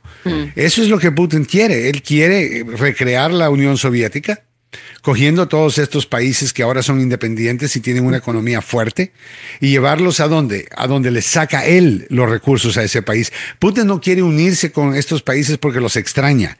Él quiere el dinero de ellos, el oro, la plata, dónde están la- eh, los recursos. ya. Entonces, eso es lo que están viendo con Putin. Eso es un ladrón, es una cleptografía. Ya, Eh, tal cual. Cleptografía, ya. Eh, Pero eh, eh, evidentemente hay un eh, tema importante y esto lo acaba de confirmar. eh, aquí atrás eh, tengo yo la, la cadena Sky y eh, la OTAN o la NATO, como lo dicen en Europa, eh, ha decidido que por el momento no le van a eh, dar la entrada a la Organización del Tratado del Atlántico del Norte por la circunstancia que ya eh, ha dicho el abogado Maluf. Esto nos puede conllevar a una tercera guerra mundial. Eh, el problema es por cuánto tiempo, cuánto, cuánto poder o cuánta presión se le puede meter a Putin para que comience a negociar, porque no se va a, a- a parar la guerra de un día para otro. No. Hay, hay que comenzar a negociar, hay que ver qué es lo que se puede hacer y cómo puede compensar Rusia a Ucrania en el momento en que lleguen a un acuerdo por la destrucción causada, hombre. por Es que, es que no va a haber un acuerdo. Eso va a ser O más sea, tarde. Eso va a ser Un más acuerdo requiere, requiere que Rusia pueda coger territorio adicional. Ellos no van a querer hacer un acuerdo, cuando hablamos de acuerdo entre comillas, alguien va a tener que tirar la toalla, esa es otra historia. Ya. Y yo creo que va a tener que ser Rusia, van a buscar una excusa para poder salir y, y van a tener que irse, porque los ucranianos no van a parar de defenderse y no. los, los rusos están perdiendo soldados, pero por los miles. Y Putin ha tenido consecuencias ahora que tiene sus contrincantes eh, encima de él. ah, y te das cuenta que no tiene el poder de antes. Ahora, Claro. un, mapa, un, un mapa histórico de Europa te muestra cómo las fronteras han cambiado un sinnúmero de veces en todas esas guerras que se han peleado en Europa, que eso siempre han estado peleando. Eh, ¿Por qué no considerar para encontrar la paz, llegar a un acuerdo en donde si acaso Rusia se queda con, qué sé yo, Crimea? O con esa área Ya del tiene a Donbass. Crimea. O, o con esa área del Donbass. Donbass. Eh, Es posible, pero yo creo que ya lo hubieran bueno, hecho. se tiene que, eh, claro, ocupó Crimea, pero Ucrania todavía dice que eso es de ellos. Y, y Claro, está- dicen, y- pero, Rusia disputa. tiene control de Crimea O sea, pero que, todavía. que oficialmente, por ejemplo, el Donbass, Ah, sí, sí, en donde entiendo. hay tanto eh, rusio étnico, eh, Sí, allá sí, y por años han estado peleando con unos separatistas de allá. ¿Por qué no llegar? a- ¿Por qué eso no se puede discutir? Yo creo que por el momento no es suficiente para que Putin esté dispuesto a a aceptar eso. Putin ha metido la pata al nivel donde ha gastado dinero y las vidas de miles de soldados y él ahora necesita justificar sus acciones. No las va a justificar con un acuerdo de ese tipo, diciendo, mire, ahora tenemos un vecindario nuevo ah, o un vecindario que va a ser nuestro o un par de ciudades pequeñas. Él quiere todo y él se ha comprometido, ha, ha actuado como alguien que quiere todo. Ahora que él acepte algo pequeño, yo creo que va a tener que suceder, pero, pero va a ser como, O sea, hay una que, excusa hay que para salir de la darle una guerra. rampa para que se baje. eh, Claro que sí, pero- ¿Y ¿Cuál es esa rampa? Eh, Bueno, es territorio, pero el problema es que eh, Ucrania repite y su presidente se para fuerte diciendo eso no es, eh, no se va a negociar, no vamos a, a regalar, no le vamos a dar una, un, un incentivo a países a que ataquen a otros países que de todos modos vamos a negociar En- territorio en eso- gratis. en eso estoy- con eso yo sí estoy con, con Biden y Zelensky, de, de que no deberías premiar a el mal comportamiento de un país abusador como lo es, eh, o, o de un dictador como lo es Putin. Como Rusia, y como Putin lo está haciendo ahora, la manera en la, en la... Lo único que él hace y dice es, yo quiero que esencialmente Ucrania se convierta en parte de Rusia, o sea, ruso, porque la gente, eh, eh, sus derechos civiles se los están violando, sus derechos humanos se los están violando. Ese es Putin. Nada de eso es cierto. Entonces la gente tiene su democracia, quiere seguir con su... Eligieron a una persona que, Vladimir Zelensky, y ahora el tipo está haciendo lo que un presidente tiene que hacer, defender Le- el territorio. Le hago esta pregunta, eh, no es que esté de acuerdo con, con- con la idea, pero hago la pregunta para la conversación. Si los Estados Unidos le quitara el apoyo a Ucrania, o no le diera tanto apoyo como le está dando ahora, ¿no forzaría eso la mano, eso la mano de Zelensky, a tener que negociar con, con Putin y darle algunas cosas? O sea, que él se puede dar el lujo de seguir peleando mientras los Estados Unidos le siga dando las balas. Yo diría cualquier otro país sí, pero Ucrania y estos soldados, ah, esta gente es bien fuerte. Yo creo que, ¿me entiendes? Estados Unidos se va, ese hombre no para de pedirle ayuda al resto del mundo. Ya. Así que yo no creo que eso es suficiente. No creo que Estados Unidos mantenga ese nivel de influencia, en parte porque hemos limitado lo que hemos dado. Ya. Y, y nos hemos tomado nuestro tiempo en Ya. lo que estamos contemplando qué hacer. Muchos están muriendo en Ucrania, Sí, eh, incluso ahora- la, queja, la desgraciadamente. queja ha sido Zelensky pide, Biden dice que no, después lo convencen y después se lo da. Eh, ese ha sido como Seis meses después, tres Ya. meses después, ya han Mil. muerto miles. Me permite mostrar este mapita de lo que es Ucrania. Cuando Ucrania se separó de Rusia, tenía 52 millones, ah, 51 millones de habitantes. Luego, con los años, han deja- han- se han ido y tiene ahora 43 millones. La zona que se tomó Rusia, estamos hablando de esta península de Crimea, esto fue en el 2014. La Unión Europea no lo considera, la Unión Europea no considera esta parte como de Rusia, pero Rusia dice que ahí están. Y luego por años estuvieron peleando por esta zona que es de. Ya. Esta zona que eh, hay separatistas rusos aquí. Y hay que ver, eh, cuando eh, Estados Unidos le dio dinero a Ucrania para poder pelear, había una guerra interna ya aquí. Entonces, esta zona es la que, Alejandro, tú estás diciendo que puedan ceder estas dos zonas, ¿no? Pero, por supuesto, Rusia, él ataca en febrero de 2022 y dice, ah, vamos a tomarnos la zona que ya es nuestra. Y después, no, no, no, avanza, avanza, avanza, avanza hasta Kiev. Y creía que en seis días iba a tomar Kiev. Y han pasado un año 27 y todavía no han tomado Kiev y sigues viendo una, un desastre, ¿no? Un, en, en, en, en ese país. Ya. O sea, a, a- a ese punto. Entonces, son estas dos zonas. Hay cuatro millones de habitantes en esa zona de Dumbas.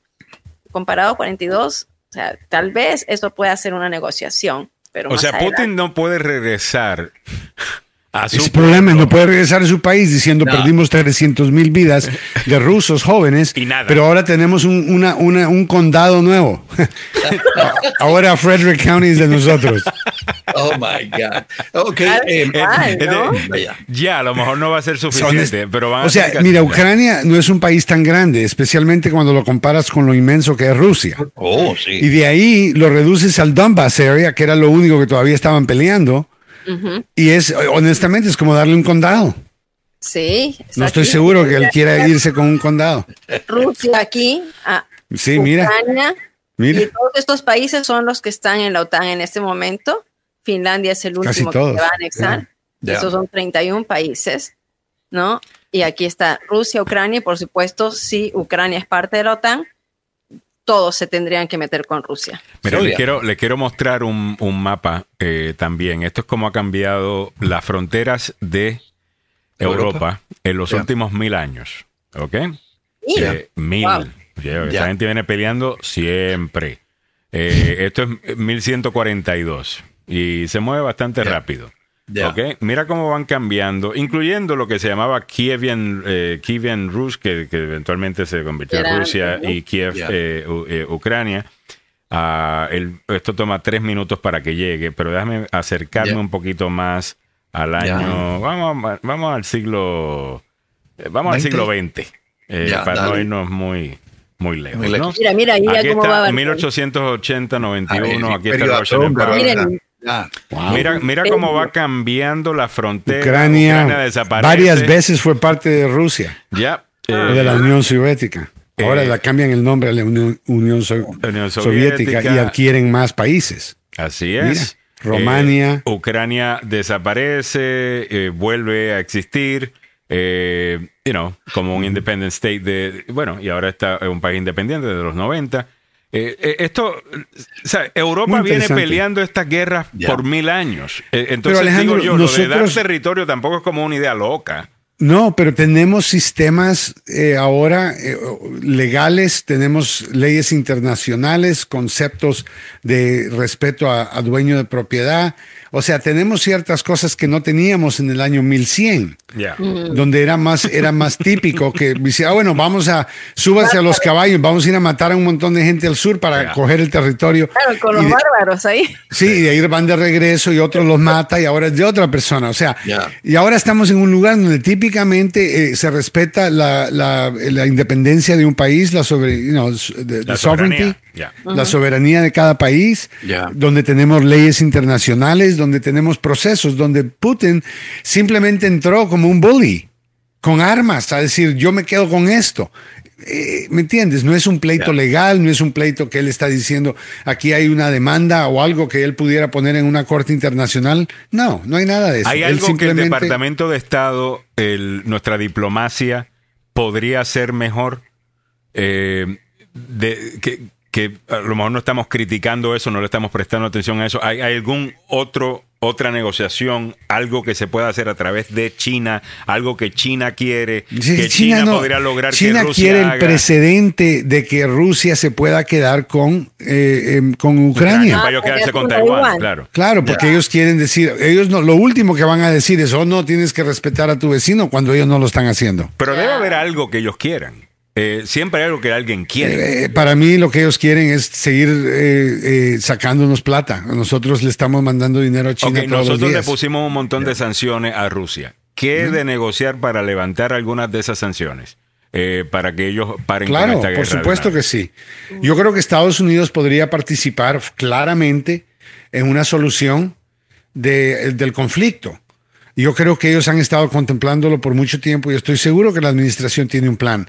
Pero como todos sabemos en conflicto y en negociaciones, hay un momento de presentar la propuesta y la manera en que se presenta. Aquí tienes el mundo entero mirando y Putin no va a querer ser humillado públicamente. Mm. Entonces, no es tan fácil como decir que por qué no se queda con esto. Tal vez se llegue a eso, pero tiene que llegarse a eso donde él queda como que él está justificado en sus acciones.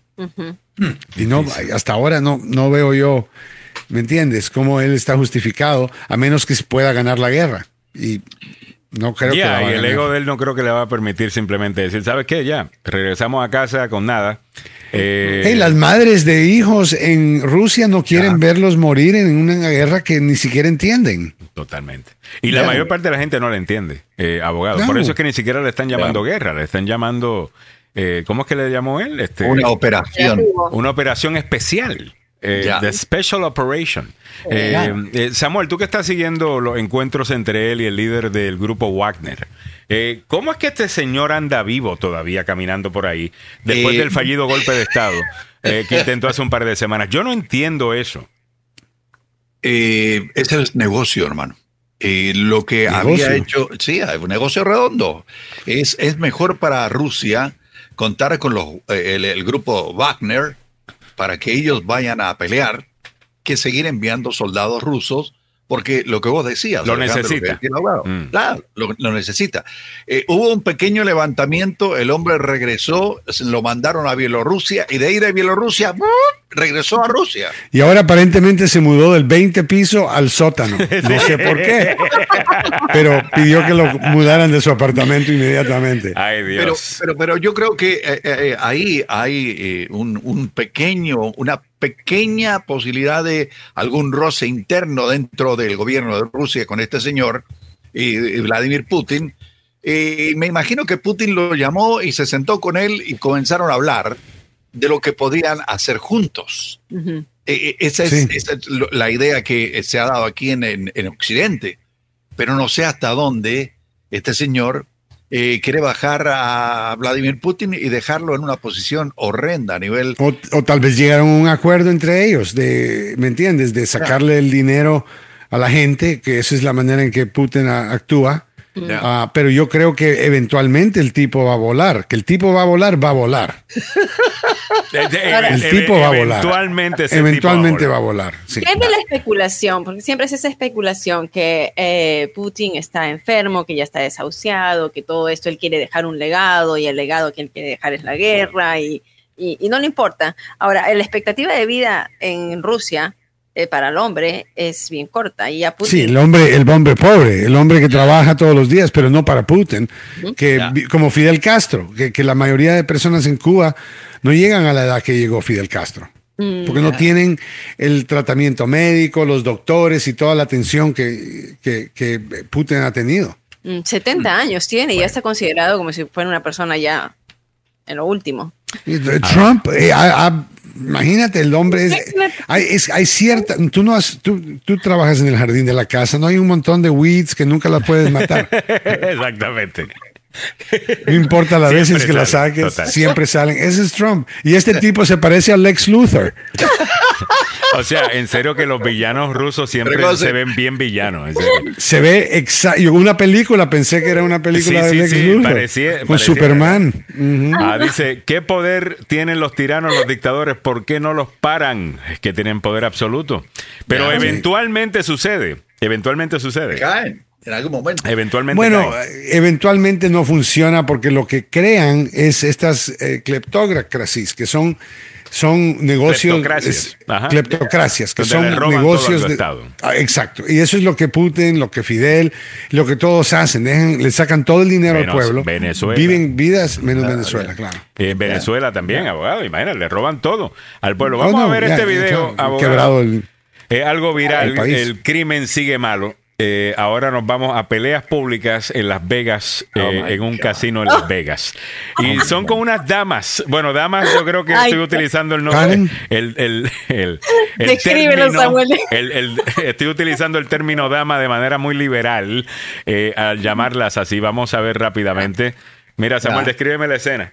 Ok, hay un pasillo, hay eh, un par Oh, de nice. mujeres eh, peleando en el piso de un, eh, de un hotel que se ve bastante nice, ¿verdad? La- las mujeres están envueltas en una bronca, alguien sale a separarlas, eh, sigue la bronca, eh, eh, buscan de nuevo separarlas porque no hay modo de separarlas. Ese está en un con- motorbike, ese está en un, en un electric chair. Eh, como una de esas Sí, sí, de- sí, sí, está en una, está en una silla eléctrica. en una está- silla de esas de donde los viejitos. Wow. Sí. Nice. Según, según nice. como describe, o sea, describen la escena, es eh, aquí tengo algunas fotos donde se ve, hay una persona, una Oye, mujer y, que está y además Deberían de ponerlas en lucha libre, honestamente. Además, hay en un lucha libre. problema, hay un problema Vegas. grave, obviamente, de abejas que se han colado allí. eh, porque obviamente han picado a esta muchacha. Mira lo hinchada que está. Eh, eh, eh, increíble. Sí. Hay una, hay, hay, hay avispa allí picando. Es difícil ver porque tiene mucha ropa. Ya. Aquí la están arrestando. Eh, oye, Oh, pero en un, en un wheelchair eh, eléctrico bajaron uno y le están dando su tunda. Ya. Ay, Eh, Para que vean, no van a ver un latino en todo esto. Yo no creo que son latinos, creo que las dos son No. eh, de acá. Eh. Pregúntale a Donald Trump. They're not sending their best eh, allá a Las Vegas. Y la gente pues sigue Sweet. ahí gastando en, en Las Vegas. Para que vean cómo está la situación, abogado. No sé qué Mm. está pasando. Pero bueno, ahí está. Eh, espero que hayan disfrutado la escena. Eh, son las nueve en punto. Hemos llegado a ti gracias a el abogado No. Joseph Maluf. La demanda más rápida del oeste. Mire, si ha sido víctima de un accidente de auto en el trabajo o negligencia médica, hay abogados que tienen fama de ser duros, de ser fuertes, de que van a pelear por el caso. Las compañías de seguros saben esto.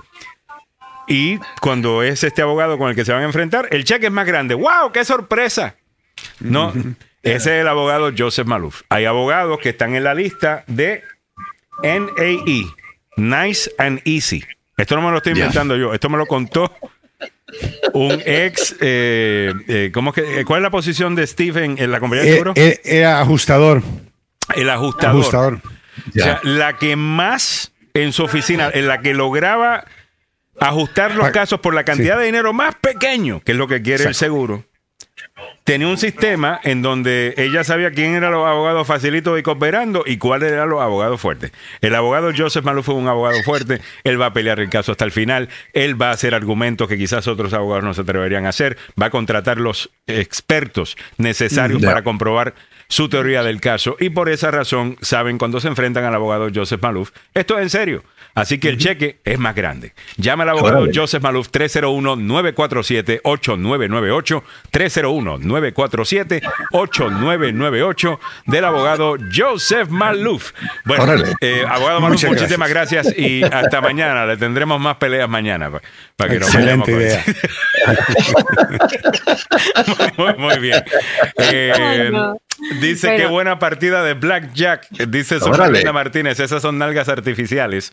Eh, total, no solamente la inteligencia artificial que nos está preocupando últimamente, las nalgas artificiales también. Miguel Ángel Sosa eh, dice: ¿No habrá alguien que le dé agua de esas que enferman a las personas que eh, en Rusia y luego desaparecen por arte de magia?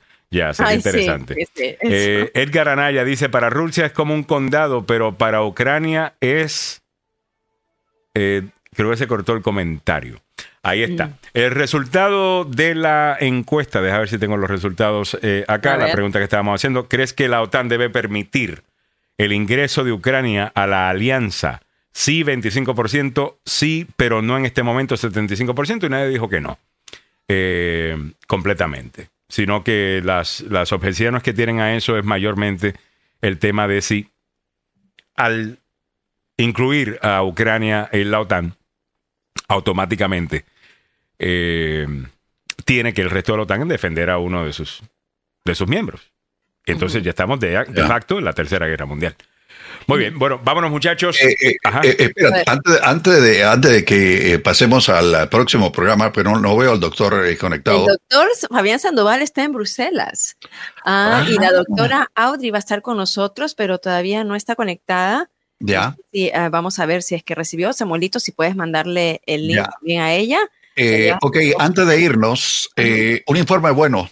Ah, ya, de economía, vamos a ver. Oye, la inflación está eh, bajando. Eso Ujú. es lo que dio a conocer el gobierno esta mañana. La Reserva Federal no está eh, todavía lista para declarar victoria, pero eh, se está viendo que la inflación poquito a poquito está siendo controlada aquí en los Estados Unidos. Hay algunos eh, factores, obviamente, eh, que están afectando los precios al consumidor, pero lo que se dice es que el consumidor eh, y el índice ha bajado, por lo menos en lo que va de, de este mes que pasó, solo subió un 3%. ¿ok? Mm. O sea, e- eso te da un alivio, más que nada. Así que eh, enhorabuena. Eh, Ya buen- se esperaba, ¿no? Se esperaba que hubiera una desaceler- desaceleración. Mañana creo que vamos a tener a, a- a Diego Barco con nosotros Ya. ah, para que nos explique ello. Y también sabes que un banco, están ah, poniendo una demanda contra un banco que habría eh, dañado a sus usuarios. Así que vamos a tener eso el día de mañana. Ale, eh, todavía yo creo que nos vamos a quedar, no, no, no están llegando los, los doctores, eh, a ver si podemos hacer un sobretiempo, no sé si tenemos tiempo para ello. Ah, y Ale, no tengo credenciales de Canva, si me puedes pasar username, password Damn, de girl, Canva. yours, like- No tengo nada. Si vieras mi pantalla, no tengo nada. Todos mis passwords, todo. ah, me dice. Bueno, Eh, eh, habían ven, otras cosas que ven, que, otras cosas que queríamos hablar eh, Ah, en el día de hoy, ya que eh, estamos en el programa de salud con el Ah, doctor, ya, ya, podemos ya hablar un entrar la poquito. doctora un ratito. Ya está entrando. Ok, Sí, muy sí. bien. Si no, yo me voy a, a- a otras cosas. Aquí siempre tenemos bastante eh, para discutir, incluyendo lo del Prime Energy de Logan Paul, que Ah. si es peligrosa o no, la razón por la que quieren investigarla. Eh, Milagros Meléndez tenía esos detalles. Eh, Sí. Te cuento también de que nadie ganó el premio mayor del Mega Millions y ahora sortea 560 millones de dólares, el premio mayor del Mega Millions. Ahora sorteará 560 mil millones, perdón, 560. 560 millones, perdón. eh, Pensaba que estaba hablando de las cosas del presupuesto estadounidense, que, que, que, you know, un par de computadoras, 600 mil millones, eh, Ah. todo No, es no, no. carísimo. No, Eh, Ah. Tengo un chismecito, muchachos, si me lo permiten. a ver, La empresa MyPillow está Ah. gastando cientos de equipos y subarrendando algunos espacios de fabricación en medio de lo que el fundador y director ejecutivo Mike Lindell llama una cancelación masiva de su producción. En una entrevista con el Star Tribune en Minnesota, eh, Lindell dijo que había perdido 100 millones de dólares. Nos cancelaron las órdenes en las tiendas, en las redes de compra, en los canales de compra. Wow. Nos cancelaron. Varios minoristas, incluidos Walmart, Bed Bath Beyond, que ya está desapareciendo, Coles, retiraron los productos de MyPillow de sus estándares después de que la Endel continuara afirmando que las elecciones del 2020 le fueron robadas al ex presidente. una pregunta, Samuel, eh, Ah, sobre él. ¿Él no vende esas almohadas directamente? Él hace un direct eh, sell, Sí, ¿no? De- pero, pero de- de- también una, tiene una subdistribución de sus productos. y, y la, y la venta directa, ¿le está afectando o no? Obviamente que sí. Sí le está Obviamente. afectando, la venta directa sí, Sí, le ha afectado eh, también. por el hecho de Entonces, que- mira, esto es lo mismo que Go Broke, eh, ¿cómo es Go Woke, Go Broke?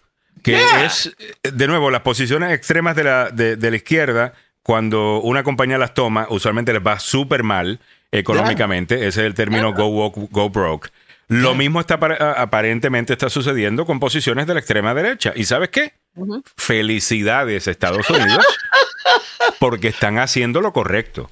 Ya. Deberíamos volver a, a meter esa gente mercado, sí. a la cuneta eh, en donde siempre vivieron antes de que se permitieran esas posiciones, eh, you know, que se tomaran eh, todo el oxígeno de- del discurso político estadounidense.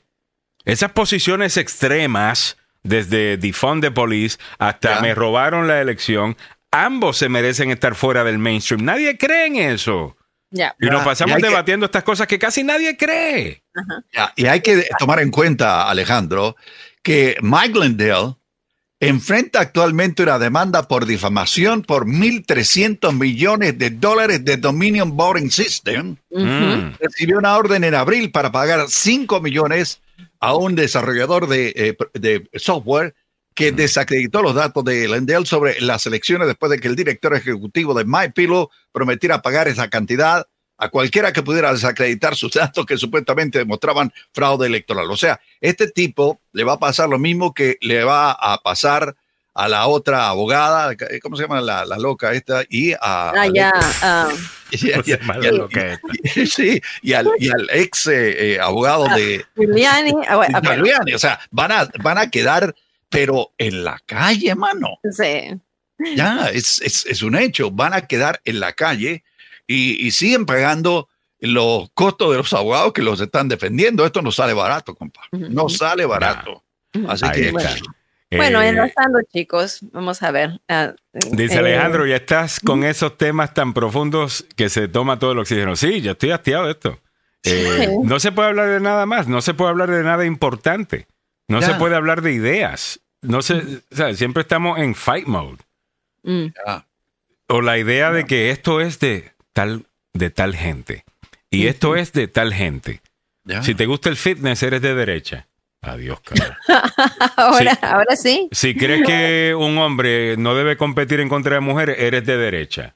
Sí. Eh, Ahora si ves la película Sounds of Freedom también. Eh, Eres de derecha. Eh, contra ya cansa. De la misma manera que si contra crees en que el medio ambiente debe ser protegido, que es literalmente la creación de Dios. Ah, no, debe ser un izquierdista. Debe ser un socialista. Estás con la agenda climática. Oye, no se puede decir nada porque te quieren poner en cajitas. Ya. Sea la del que se inventó las cajitas. Deberíamos volver a la idea de los me- la idea de los méritos. ya. ¿Usted está de acuerdo con algo o está en desacuerdo con algo? ¿Por qué? Hay que ¿Tú me preguntarle a la doctora Audrey. No por la está ideología, por. Dios. Ay, sí, hay Eh, que preguntarle a la doctora Audrey ahora. Vamos a hablar con la doctora Audrey Escobar, que ya está por ahí y ya creo que se está conectando. Vamos a ver, no se nos escucha, si no escucha, doctora. eh, todavía se está conectando. Vamos a dejar que se conecte un ratito, que no creo que nos puede. ah, Escuchar. dice, ah, oh, y si reciclas, ajá, si, re- si reciclas debe ser, ah, you- must be a tree hugger. Eh, andas por no, ahí por abrazando árboles. Eh, Ah, por favor. Bueno, creo que sí hay una cosa con lo de la... Dicen que el reciclaje que es una falta de tiempo, que es una pérdida de tiempo. Que supuestamente mucho no se puede Aquí- terminar utilizar. en Estados Unidos. En Estados Unidos. Porque Estados Unidos tiene solamente un sistema que es, eh, es dual nada más. Entonces hay cosas, y me lo explicaba mi hija que trabaja en ello, ¿no? Por favor, si vamos a reciclar, si va a reciclar botellas, botellas de leche, bote- cualquier botella, enjuáguela y déjala secar, ¿ok? Porque de otra manera, no, o sea, es como que si no lo estuvieras reciclando. Cuando compras eh, las pizzas y quieres reciclar esas, los cartones, no puedes porque ya tienen grasa. Entonces, eh, eh, hay una limitación que tiene eh, aquí el sistema de Estados Unidos que no los puedes separar de cierta manera. Entonces, Entonces, ¿para qué estamos reciclando las cajas? Yo, yo reciclo las cajas de pizza. Yo voto, pero Yo- la caja de pizza es... Pues sí, Yo claro, los pero no lo- plásticos, no lo metes. las botellas de aceite de oliva, cuando y- y- esto, las pongo ahí. Esa te- no, yo no me voy a poner a lim- Ok. A ver, serio. veamos si la Entonces, todo este tiempo hemos estado perdiendo el tiempo con esto. No dije nada, no dije nada. Ah. Voy a traer a la experta que nos Trae a la experta, me Voy encantaría. a traer a la Lo que experta. pasa es que, como ustedes si saben, Milagros Meléndez es de derecha y es anti el clima, porque ella es mala. Eh, Francisco Brenes dice: Alex, ¿sabes que ya existe un watch que te lee la glucosa por un láser en tu muñeca? No me digas que eso ya está disponible. Ah, si eso está disponible, I'm ready to, to get it. Eh, bueno, después de que no me cobren más de lo que me está cobrando el. Eh, eh, el di- pones la diabetes es un bendito negocio redondo. Ya, pero sí. redondo, señores. La doctora Audrey Escobedo ya está con nosotros. Doctora, bienvenida. Hola, ¿cómo están? Buenos días. Buenos días, doctora. Muy bien. Aquí hablando un poquito de todo. Eh, como Muy usted bien. sabe. Hablemos un Como poquito debe de de... ser, pero sí, Alejandro, ya hay dispositivos en donde son unos parches básicamente que te pones y, y solo con tu celular pasas esto en el brazo, en donde lo tengas puesto y te lee la glucosa. Ese lo utilizo, eso Eso lo utilizo tienes, y, ¿no? te- y le digo, Ya. eh, doctora, que yo logré bajar mi A1C de, de 9 y pico, que estaba horrible, Ya. a 6.7. Que no es perfecto, muy pero, bien, pero, felicitaciones. pero esa es la única cosa con lo, lo- con- con lo que lo pude hacer. Pinchándome el dedito es como tomar una fotografía. Yo no sé si iba subiendo, yo no sé si iba bajando. Entonces dije, ah, bueno, estoy en 110, estoy bien. y en una hora eh, ya estaba en 200 y pico y no me Mm. daba cuenta. Mientras que con este aparatito me da una alarma. Ya. Y como Ya. me gusta comer. ¿Y qué hacemos para dejar de comer? A veces, a veces hemos salido y suena tu, tu, tu, tu, y, y- es así de práctico, ¿no? Es, eh, es así de práctico que solamente le pones el. ¿Tú, tú lo tienes ahí puesto o no lo tienes puesto? No lo tengo puesto. Vale. Ya lo No, tengo lo puesto. pones así y estás ya, seña- ya, ya te está marcando. Pero Ya. solamente funciona, por, por supuesto, con el software. Yo quise llevarle uno a Pero mi lo, del- madre. lo del reloj me interesa porque yo sinceramente el, me encantaría que el Apple Watch hiciera algo así. que realmente estoy por quitarme el Apple Watch. Eh, siento Ya. que lo único que hace es darme más ansiedad porque sinceramente siempre me está diciendo que tengo que estar en un lugar o que alguien está llamando, que alguien me está texteando. Es como que ya, déjenme en paz. Eh, eh, como eh, tu esposa, es una esposa, dice. Sí. Apple Watch es como una esposa. bueno, eh, pero, pero bueno. Dice Guy Castillo, protejan las plantas, coman carne. Mira para allá. ¿Cómo, cómo se posiciona? Me gusta. Bueno, ¿cuál es el tema del día de hoy con la doctora Audrey Escobedo, muchachos? Sí, a la doctora, bueno, hay varios programas que están eh, promoviendo allí en, en la clínica del Centro de Investigación de Emerson. Déjenme antes de eh, mostrarles qué cosas hace la clínica, ah, por qué nosotros hablamos de la clínica, de qué se trata todo esto. Así que la clínica está localizada en Washington, D.C., pero al mismo tiempo tienen varias sucursales. Ya me tocó visitarla por allí en, en, Washington, en Virginia. Vamos a ver. En Emerson Clinical amamos la salud. Con responsabilidad y compromiso lo demostramos, dando de nosotros nuestro mejor esfuerzo como profesionales, pero más aún como humanos. Un compromiso que nos incita a crecer y presentarles una clínica con equipos de última generación para brindarte seguridad y confianza que solo Emerson Clinical te puede dar. Emerson Clinical, la clínica que ama la vida. Ah, llama al 202-239-0777, 202-239-0777. Eh, lo que quisiera mostrarle es a, a mi querido Alejandro eh, un informe que dice que, léelo, léelo por favor. Ay, disculpa, Samuel, que estaba buscando Ya. una cosita aquí a mí. Más de un billón de personas se proyectan que van a tener diabetes de aquí al 250. Al O sea, estamos hablando 2050. de mil millones de personas en todo el mundo. ¡Wow! Pero es que nuestras Sí, dietas están Es un absolutamente... número alarmante. Oh, y yeah. el problema es que el problema es que la diabetes hay muchos factores, ¿verdad? En donde que pueden que pueden contribuir a que alguien padezca de diabetes. Uno puede ser genético, que puede estar predispuesto a desarrollar diabetes, pero la mayoría de las veces es por la dieta de los pacientes. Entonces, esto es una enfermedad que sí se puede prevenir, que sí se puede eh, cambiar el rumbo. En lugar de desarrollar diabetes, pues entonces cambiemos nuestra dieta, cambiemos nuestros hábitos alimenticios.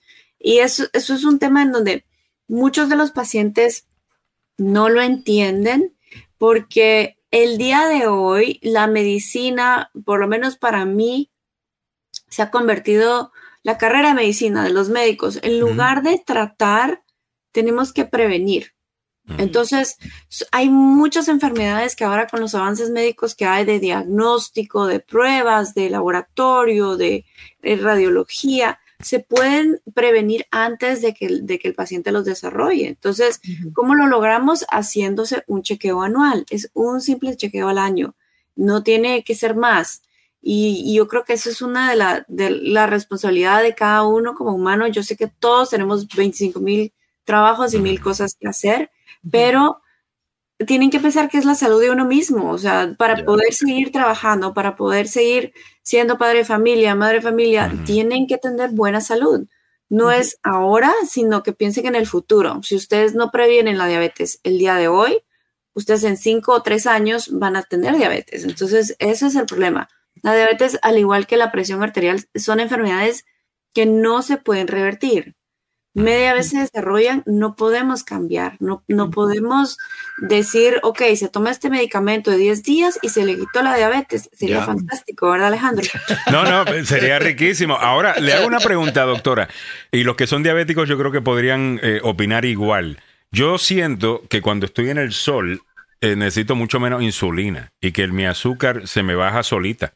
Eh, puedo comer y si, me- y si estoy tomando sol, eh, como que no Bueno, necesito tiene- tanta insulina. Eh, Eso, ¿Por qué es eso? tiene mucho que ver con, con la deshidratación y la energía que tu cuerpo está consumiendo para, para disminuir la temperatura de tu cuerpo. Entonces tu cuerpo está consumiendo mucho más energía, más azúcar eh, de lo normal. Uno, o porque puedes estar haciendo ejercicio o simplemente, como dices tú, al exponerte al sol, tu cuerpo está tratando de mantener una temperatura normal Ok. y eso le cuesta energía a, a tu cuerpo. Y Algunas es veces cuando estoy en la piscina y, y- y Ya. puedo estar comiendo, o sea, que uno come que si chips o cosas que usualmente le suben un poquito el azúcar a uno. Y, y en la piscina no me pasa eso. Ah, y no es que esté haciendo mucho, ejer- bueno, cuando estoy jugando lo- y, y- y jugamos, ¿no? Jugamos voleibol o lo que sea, pero algunas veces estoy sentado eh, y no, no hago nada y me, y me bajo. Yo pensaba que era quizás por la vitamina D del... del No, del- en realidad es porque tu cuerpo, todo el metabolismo está manteniendo la temperatura para que no te deshidrates, para que tu- la temperatura de tu cuerpo no suba a 100 Vaya. grados, sino que se mantenga en los 90 y 96 Fahrenheit. Y, y definitivamente que una de las cosas que podríamos eh, decirle a las personas con diabetes es que caminen un poco, ¿no? Que, que- que utilicen el cuerpo, que hagan ejercicio, eh, no solamente la dieta. Pero hay una conversación que no sé cómo, da, cómo, cómo y, y usted que es doctora, me imagino que está mejor entrenada, eh, ¿cómo darla? Porque eh, estamos en un momento en la cultura en donde nos hablan de body positivity, ¿no? De que tenemos que aceptar nuestros cuerpos como son, de que mira, las imágenes que vemos en la televisión, en las redes sociales, eso tampoco es saludable, eso lo más seguro que nunca te vas a ver así. Acéptate como eres. Y alguna gente se ha tomado eso de decir, estar obeso está bien. Y yo no creo que estar obeso está bien, doctora. No, no hay un sinnúmero de otros problemas con los que vamos a tener que lidiar si, si estamos obesos, no solamente la diabetes. Claro, la obesidad pues conlleva muchos problemas. Como bien lo dijiste, no solo la diabetes, sino que también a padecer del corazón, problemas del corazón, va a desarrollar eh, colesterol alto, eh, va a desarrollar hígado graso, va a desarrollar problemas en las articulaciones, en las rodillas, en las caderas, porque es un peso excesivo que nuestras articulaciones no van a poder soportar a lo largo de los años. Entonces, es un conjunto de enfermedades que al final van a afectar completamente en la movilidad del paciente, en qué tanto puede hacer al final, porque si llegan pacientes donde ya no pueden ni caminar, ya no pueden pararse ni sentarse en una silla, y es por el mismo sobrepeso, por la obesidad que tienen, o simplemente el, el hígado graso, que es tener una cirrosis. Básicamente es una cirrosis causada por la grasa y es tener un fallo, fallo hepático. No sé si han visto a un paciente con, con cirrosis por alcohol, pero es exactamente el mismo proceso que causa eh, una, un- una enfermedad del hígado fulminante en donde obviamente me van a decir pacientes, bueno, pero para eso ya hay eh, trasplante de hígado. Sí, pero para tener un trasplante de hígado no es así de fácil. No. O sea, es un gran proceso, llevan muchísimos años. Eh, el tema del corazón también. Cuando las personas están obesas, el colesterol va a estar alto, entonces la cantidad de grasa va a empezar a acumularse en las paredes de las arterias. Eh, entonces eso va a ser, digamos, hagamos de cuenta que nuestro cuerpo tiene un sistema de drenaje como el que tenemos en las calles. Yep. ¿Qué pasa? Cuando hay demasiado colesterol, demasiada grasa, esta grasa se va a empezar a acumular en las paredes de todos los drenajes, que son nuestros vasos sanguíneos. Ya. Se va a empezar a cerrar en donde antes pasaba un chorro de sangre así, ahora va a pasar así, porque aquí hay una capa de grasa. Esa, fue, esa resistencia la va a sentir el corazón. Nuestro corazón es, el, es un órgano que no para de bombear ni de trabajar nunca, desde que, desde que estamos adentro del vientre de nuestra mamá hasta que nos morimos. Entonces es una bomba mecánica que está bombeando la sangre para que llegue a todas las partes del cuerpo, como lo hace una bomba de agua, pero cuando empieza a sentir la resistencia, empieza a decir, yo necesito que igual la sangre llegue a la- al vaso más pequeño de la punta del pie. Mm. Entonces va a bombear con más fuerza. El, el corazón es un músculo. ¿Qué pasa? Cuando empieza a bombear con más fuerza, es como cuando Alejandro va al gimnasio, que hace los músculos aquí gigantes. Entonces el corazón crece. Claro. Y ahí es cuando aparecemos de presión alta. Media vez el corazón cambia de tamaño, em, no hay nada que hacer. No podemos revertirlo, no podemos cambiarlo de tamaño, no podemos disminuirlo. Por mucho ejercicio, por mucha dieta que hagamos, ya el paciente padece de una enfermedad al corazón que puede ser hipertensión, presión alta. Y es de por vida. O sea, usted me está hablando de todas las cosas que padezco yo. Eh, eh, yo padezco de hipertensión eh, eh, también. Oh la- y se cambia, sí, la presión alta. Eh, bueno, algunas veces también porque hago este show y algunas veces me molesto con algunos de los temas que hablamos y cosas. Eh, yo dejo, dejo de ver las noticias. sí. Bueno, eh, Dejo de eh, ver las noticias a veces simplemente por eso, te digo, porque me- Sí, me sí, la. No, no, yo- durante los años de Trump, yo me pe- peleando con la televisión. O sea, solo increíble. Ah, Bueno, bueno, adelante. Ba- Sam. Déjame volver al, al tema de la doctora. ¿Sabe qué? Le voy a poner un ejemplo que es vívido. Cuando se le tapa eh, allá el, el- el lavatrastos en su cocina, ¿qué hace usted? Eh, agarra un- una, una bomba y trata de destaparlo, o bien le echa drainer, ¿correcto? Eh, ¿Qué se puede hacer con un corazón que no está funcionando bien y que tiene las cañerías, si lo co- consideramos como un hogar? Eh, ¿qué, qué se hace, doctoras? Eh, ¿Se da medicina? Bueno, básicamente se da, se da medicina, obviamente, se, se hace, se da un tratamiento por tres meses, luego hacemos un control en la sangre para ver si le está funcionando la dosis del medicamento, Ya. si están bajando los niveles de colesterol.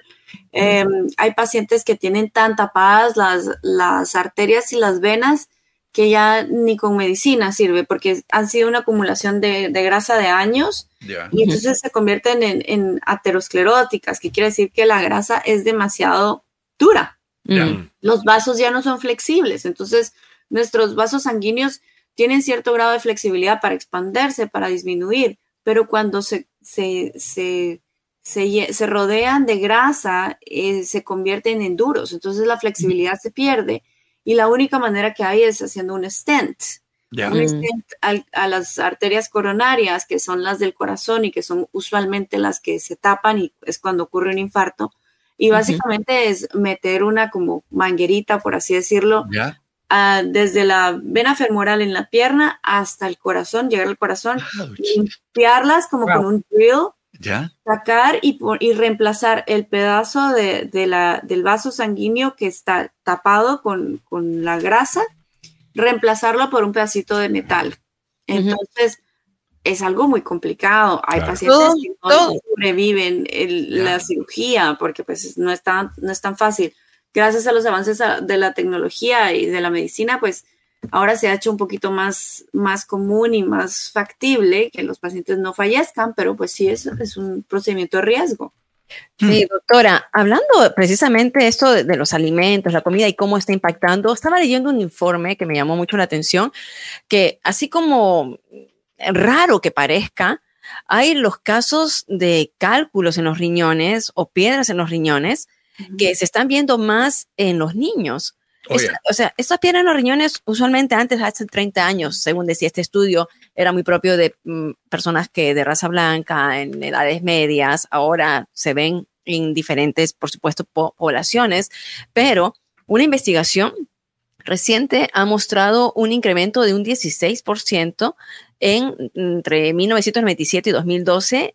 Mira que es bastante tarde, ¿no? Todavía 2012 niños desde 13 años hasta los 19 años que están formando las piedras. Y dicen precisamente que es por la alimentación, los malos hábitos Oye, que están adquiriendo eh, demasiado sodio y también las bebidas con mucha cafeína. Las gaseosas, las gaseosas, esas, es- las gaseosas son letales para nuestros riñones y eso es una de las ¿Sí? mayores causas eh, que, se, que se vio en estos estudios, porque los niños, ¿qué pasa? A partir de los 10, 11 años, sobre todo en este país en donde el- la Coca-Cola vale un dólar con refill ilimitado, entonces los niños se van a llenar de, de sodas y estas son las que se están eh, metabolizando en el riñón y empiezan a causar cálculos en los riñones. Es completamente cierto. La dieta tiene mucho que ver, pero una de las mayores causas son las gaseosas. Los niños no deben de tomar gaseosas, los niños deben de tomar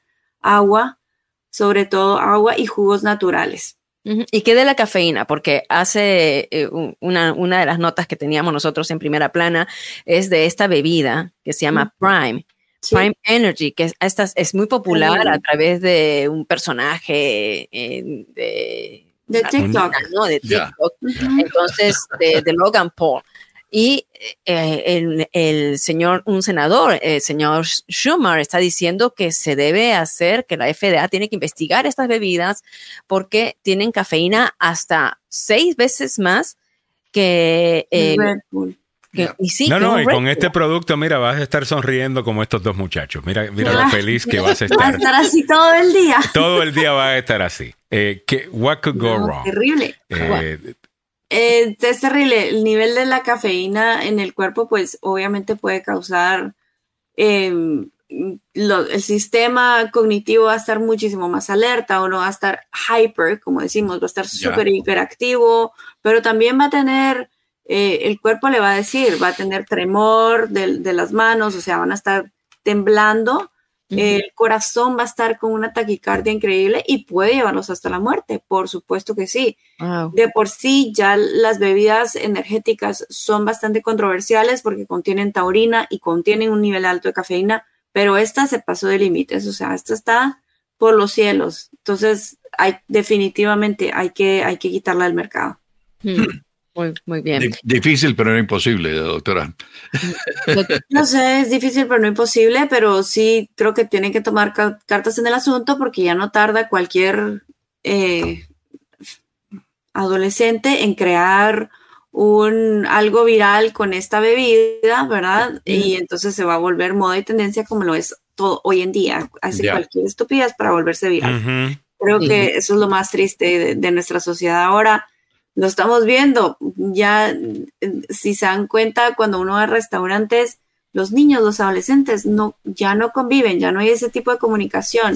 Mm. Los social skills de todos los niños está completamente apagado por, por los celulares, por los juegos, por los video games, por todo. Entonces es tristísimo darse cuenta de que la sociedad ha cambiado tanto y, y que dependen de, de tanta tecnología. O sea, Mm. la tecnología es buena hasta cierto grado, pero también tenemos que darnos cuenta de cuál es la, la, mm, los seres humanos que estamos creando como, como padres a futuro. Los estamos inhibiendo el sentido social, el, el hecho de solo simplemente levantar la vista para decir hola, buenas tardes, mucho Gracias. gusto y seguir otra vez clavado con el teléfono, pero por lo menos tener, tener eso de poder parar y saludar. Ya. Y Ahora No. que estuvimos hablando de las enfermedades metabólicas como la diabetes y la presión alta, Sí. les quería comentar rapidito que tenemos un estudio que, que está a punto de empezar la semana entrante para pacientes que tienen colesterol alto, que alguna vez han sido diagnosticados con colesterol alto, que alguna vez han sido, em, que tienen diabetes ya o que han tenido un infarto, cualquiera de todas esas, llámenos porque el medicamento que estamos dando eh, ya fue aprobado por el FDA. Se- es un medicamento que en el que está en el mercado actualmente es inyectado. Se inyecta cada tres meses para bajar el colesterol. Obviamente es un medicamento que cuesta 535 dólares la dosis. También.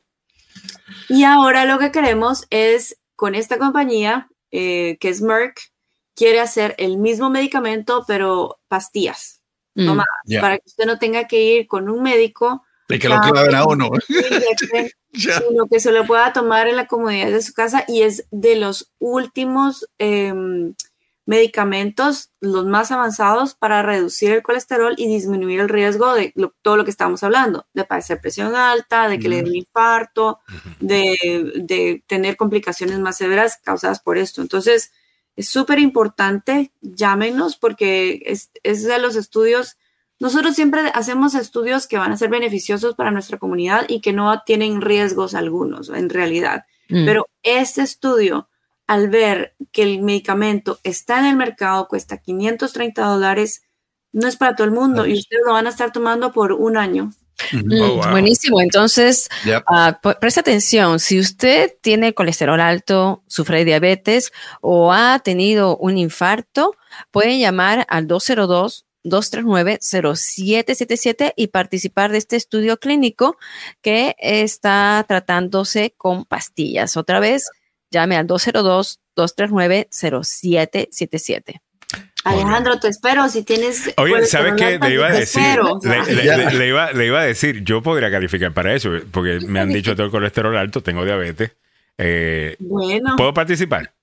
por supuesto que sí. Me encantaría. Órale. ¿Sabes qué? Me encantaría que participaras para Y que tú le des a- seguimiento. la- con tu experiencia le digas a la audiencia gente, ya. qué es lo que se hace, cómo es, qué sientes, qué, qué pasa. Ok. Porque yo creo que es, eso vale más que las palabras de uno. Los testimonios de los pacientes es lo que más vale. Yo, me, yo con mucho gusto creo, yo creo mucho en este sistema.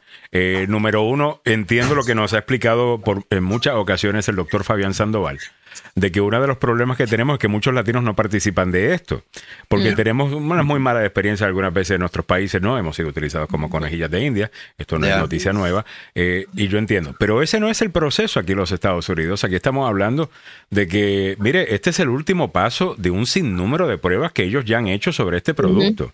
Eh, Claro. y, y cuando ya es seguro es que llega a este a esta etapa, ¿no? En donde ahora están pidiendo que eh, personas como yo podamos participar de, de- de- de esto, doctora. Sí, en realidad la gente no sabe que para llegar a la fase en don- que nosotros tenemos los estudios han pasado 10 años de investigación. Entonces, Merck ha pasado 10 años con esta molécula probándola en pacientes sanos. Primero es la fase 1, cuando se prueba en un grupo pequeño de pacientes sanos y se ve si este medicamento va a causar algún efecto adverso o algo malo. Luego de la fase 1, usualmente son 3 a 4 años. De la fase 1 pasamos a la fase 2, entonces ya buscamos pacientes que tengan la enfermedad para los cuales este medicamento está diseñado. Entonces, en la fase 2 de este, de este estudio hicimos, se hizo, se agarró un grupo pequeño de pacientes, 200 pacientes, se le dio diferentes dosis del medicamento para ver cuál es la dosis que funciona. Ya. Luego viene la fase 3, que es la que estamos ahorita, que es Ya. antes de que se apruebe el medicamento, que es la fase 4. Mm. Y en la fase 3 lo que hacemos es a gran escala, le damos la dosis que funcionó en la fase 2 a los pacientes eh, y uh, a, a 3.000 pacientes, por ejemplo. Y entonces ya con toda esa data se recopila y se, se mete la información a- al FDA y entonces se dice, FDA, este medicamento funcionó de, de los 3.000 pacientes, esperamos, 1.000 fueron Ajá. hispanos, Ajá. 1.000 fueron afroamericanos y 1.000 fueron blancos. Vaya. La respuesta se vio que mejor, el, el medicamento funcionó mejor en estos pacientes a esta dosis. Y luego se aprueba el medicamento. Bueno, muy bien, doctora. Muchísimas gracias por su tiempo. Se aprende mucho siempre hablando con usted y con el doctor Fabián Sandoval. Vamos a poner el número en pantalla una vez más para que puedan hablar con el equipo del el doctor Fabián Sandoval, la doctora Audrey, 202-239-0777, 202-239-0777. Y doctora, le estaré llamando más tarde en esta Órale. semana en algún momento para apuntarme para eso. Eh, si, no, Claro. la- si, si no llamo hoy. Eh, Muy ¿ok? bien. Si Bueno. no, te Alright. llamamos. Ok, perfecto. Ok. Muchas gracias, doctora. Chao, chao. Hasta luego, doctora. Gusto. All right. Muy bien. se vayan. Eh, no te vayas, Emily, no te Sí, vayas. Mili, Alejandro. aquí está el hombre que estábamos mencionando temprano esta mañana, con quien tiene que hablar Milagros Meléndez. Milagros tiene suficiente trabajo para un año para ti, Alfredo. Eh, vamos a. Alfredito, mira, lo primero que tengo en este momento que estoy lidiando, que me dice que mi disco está muy lleno.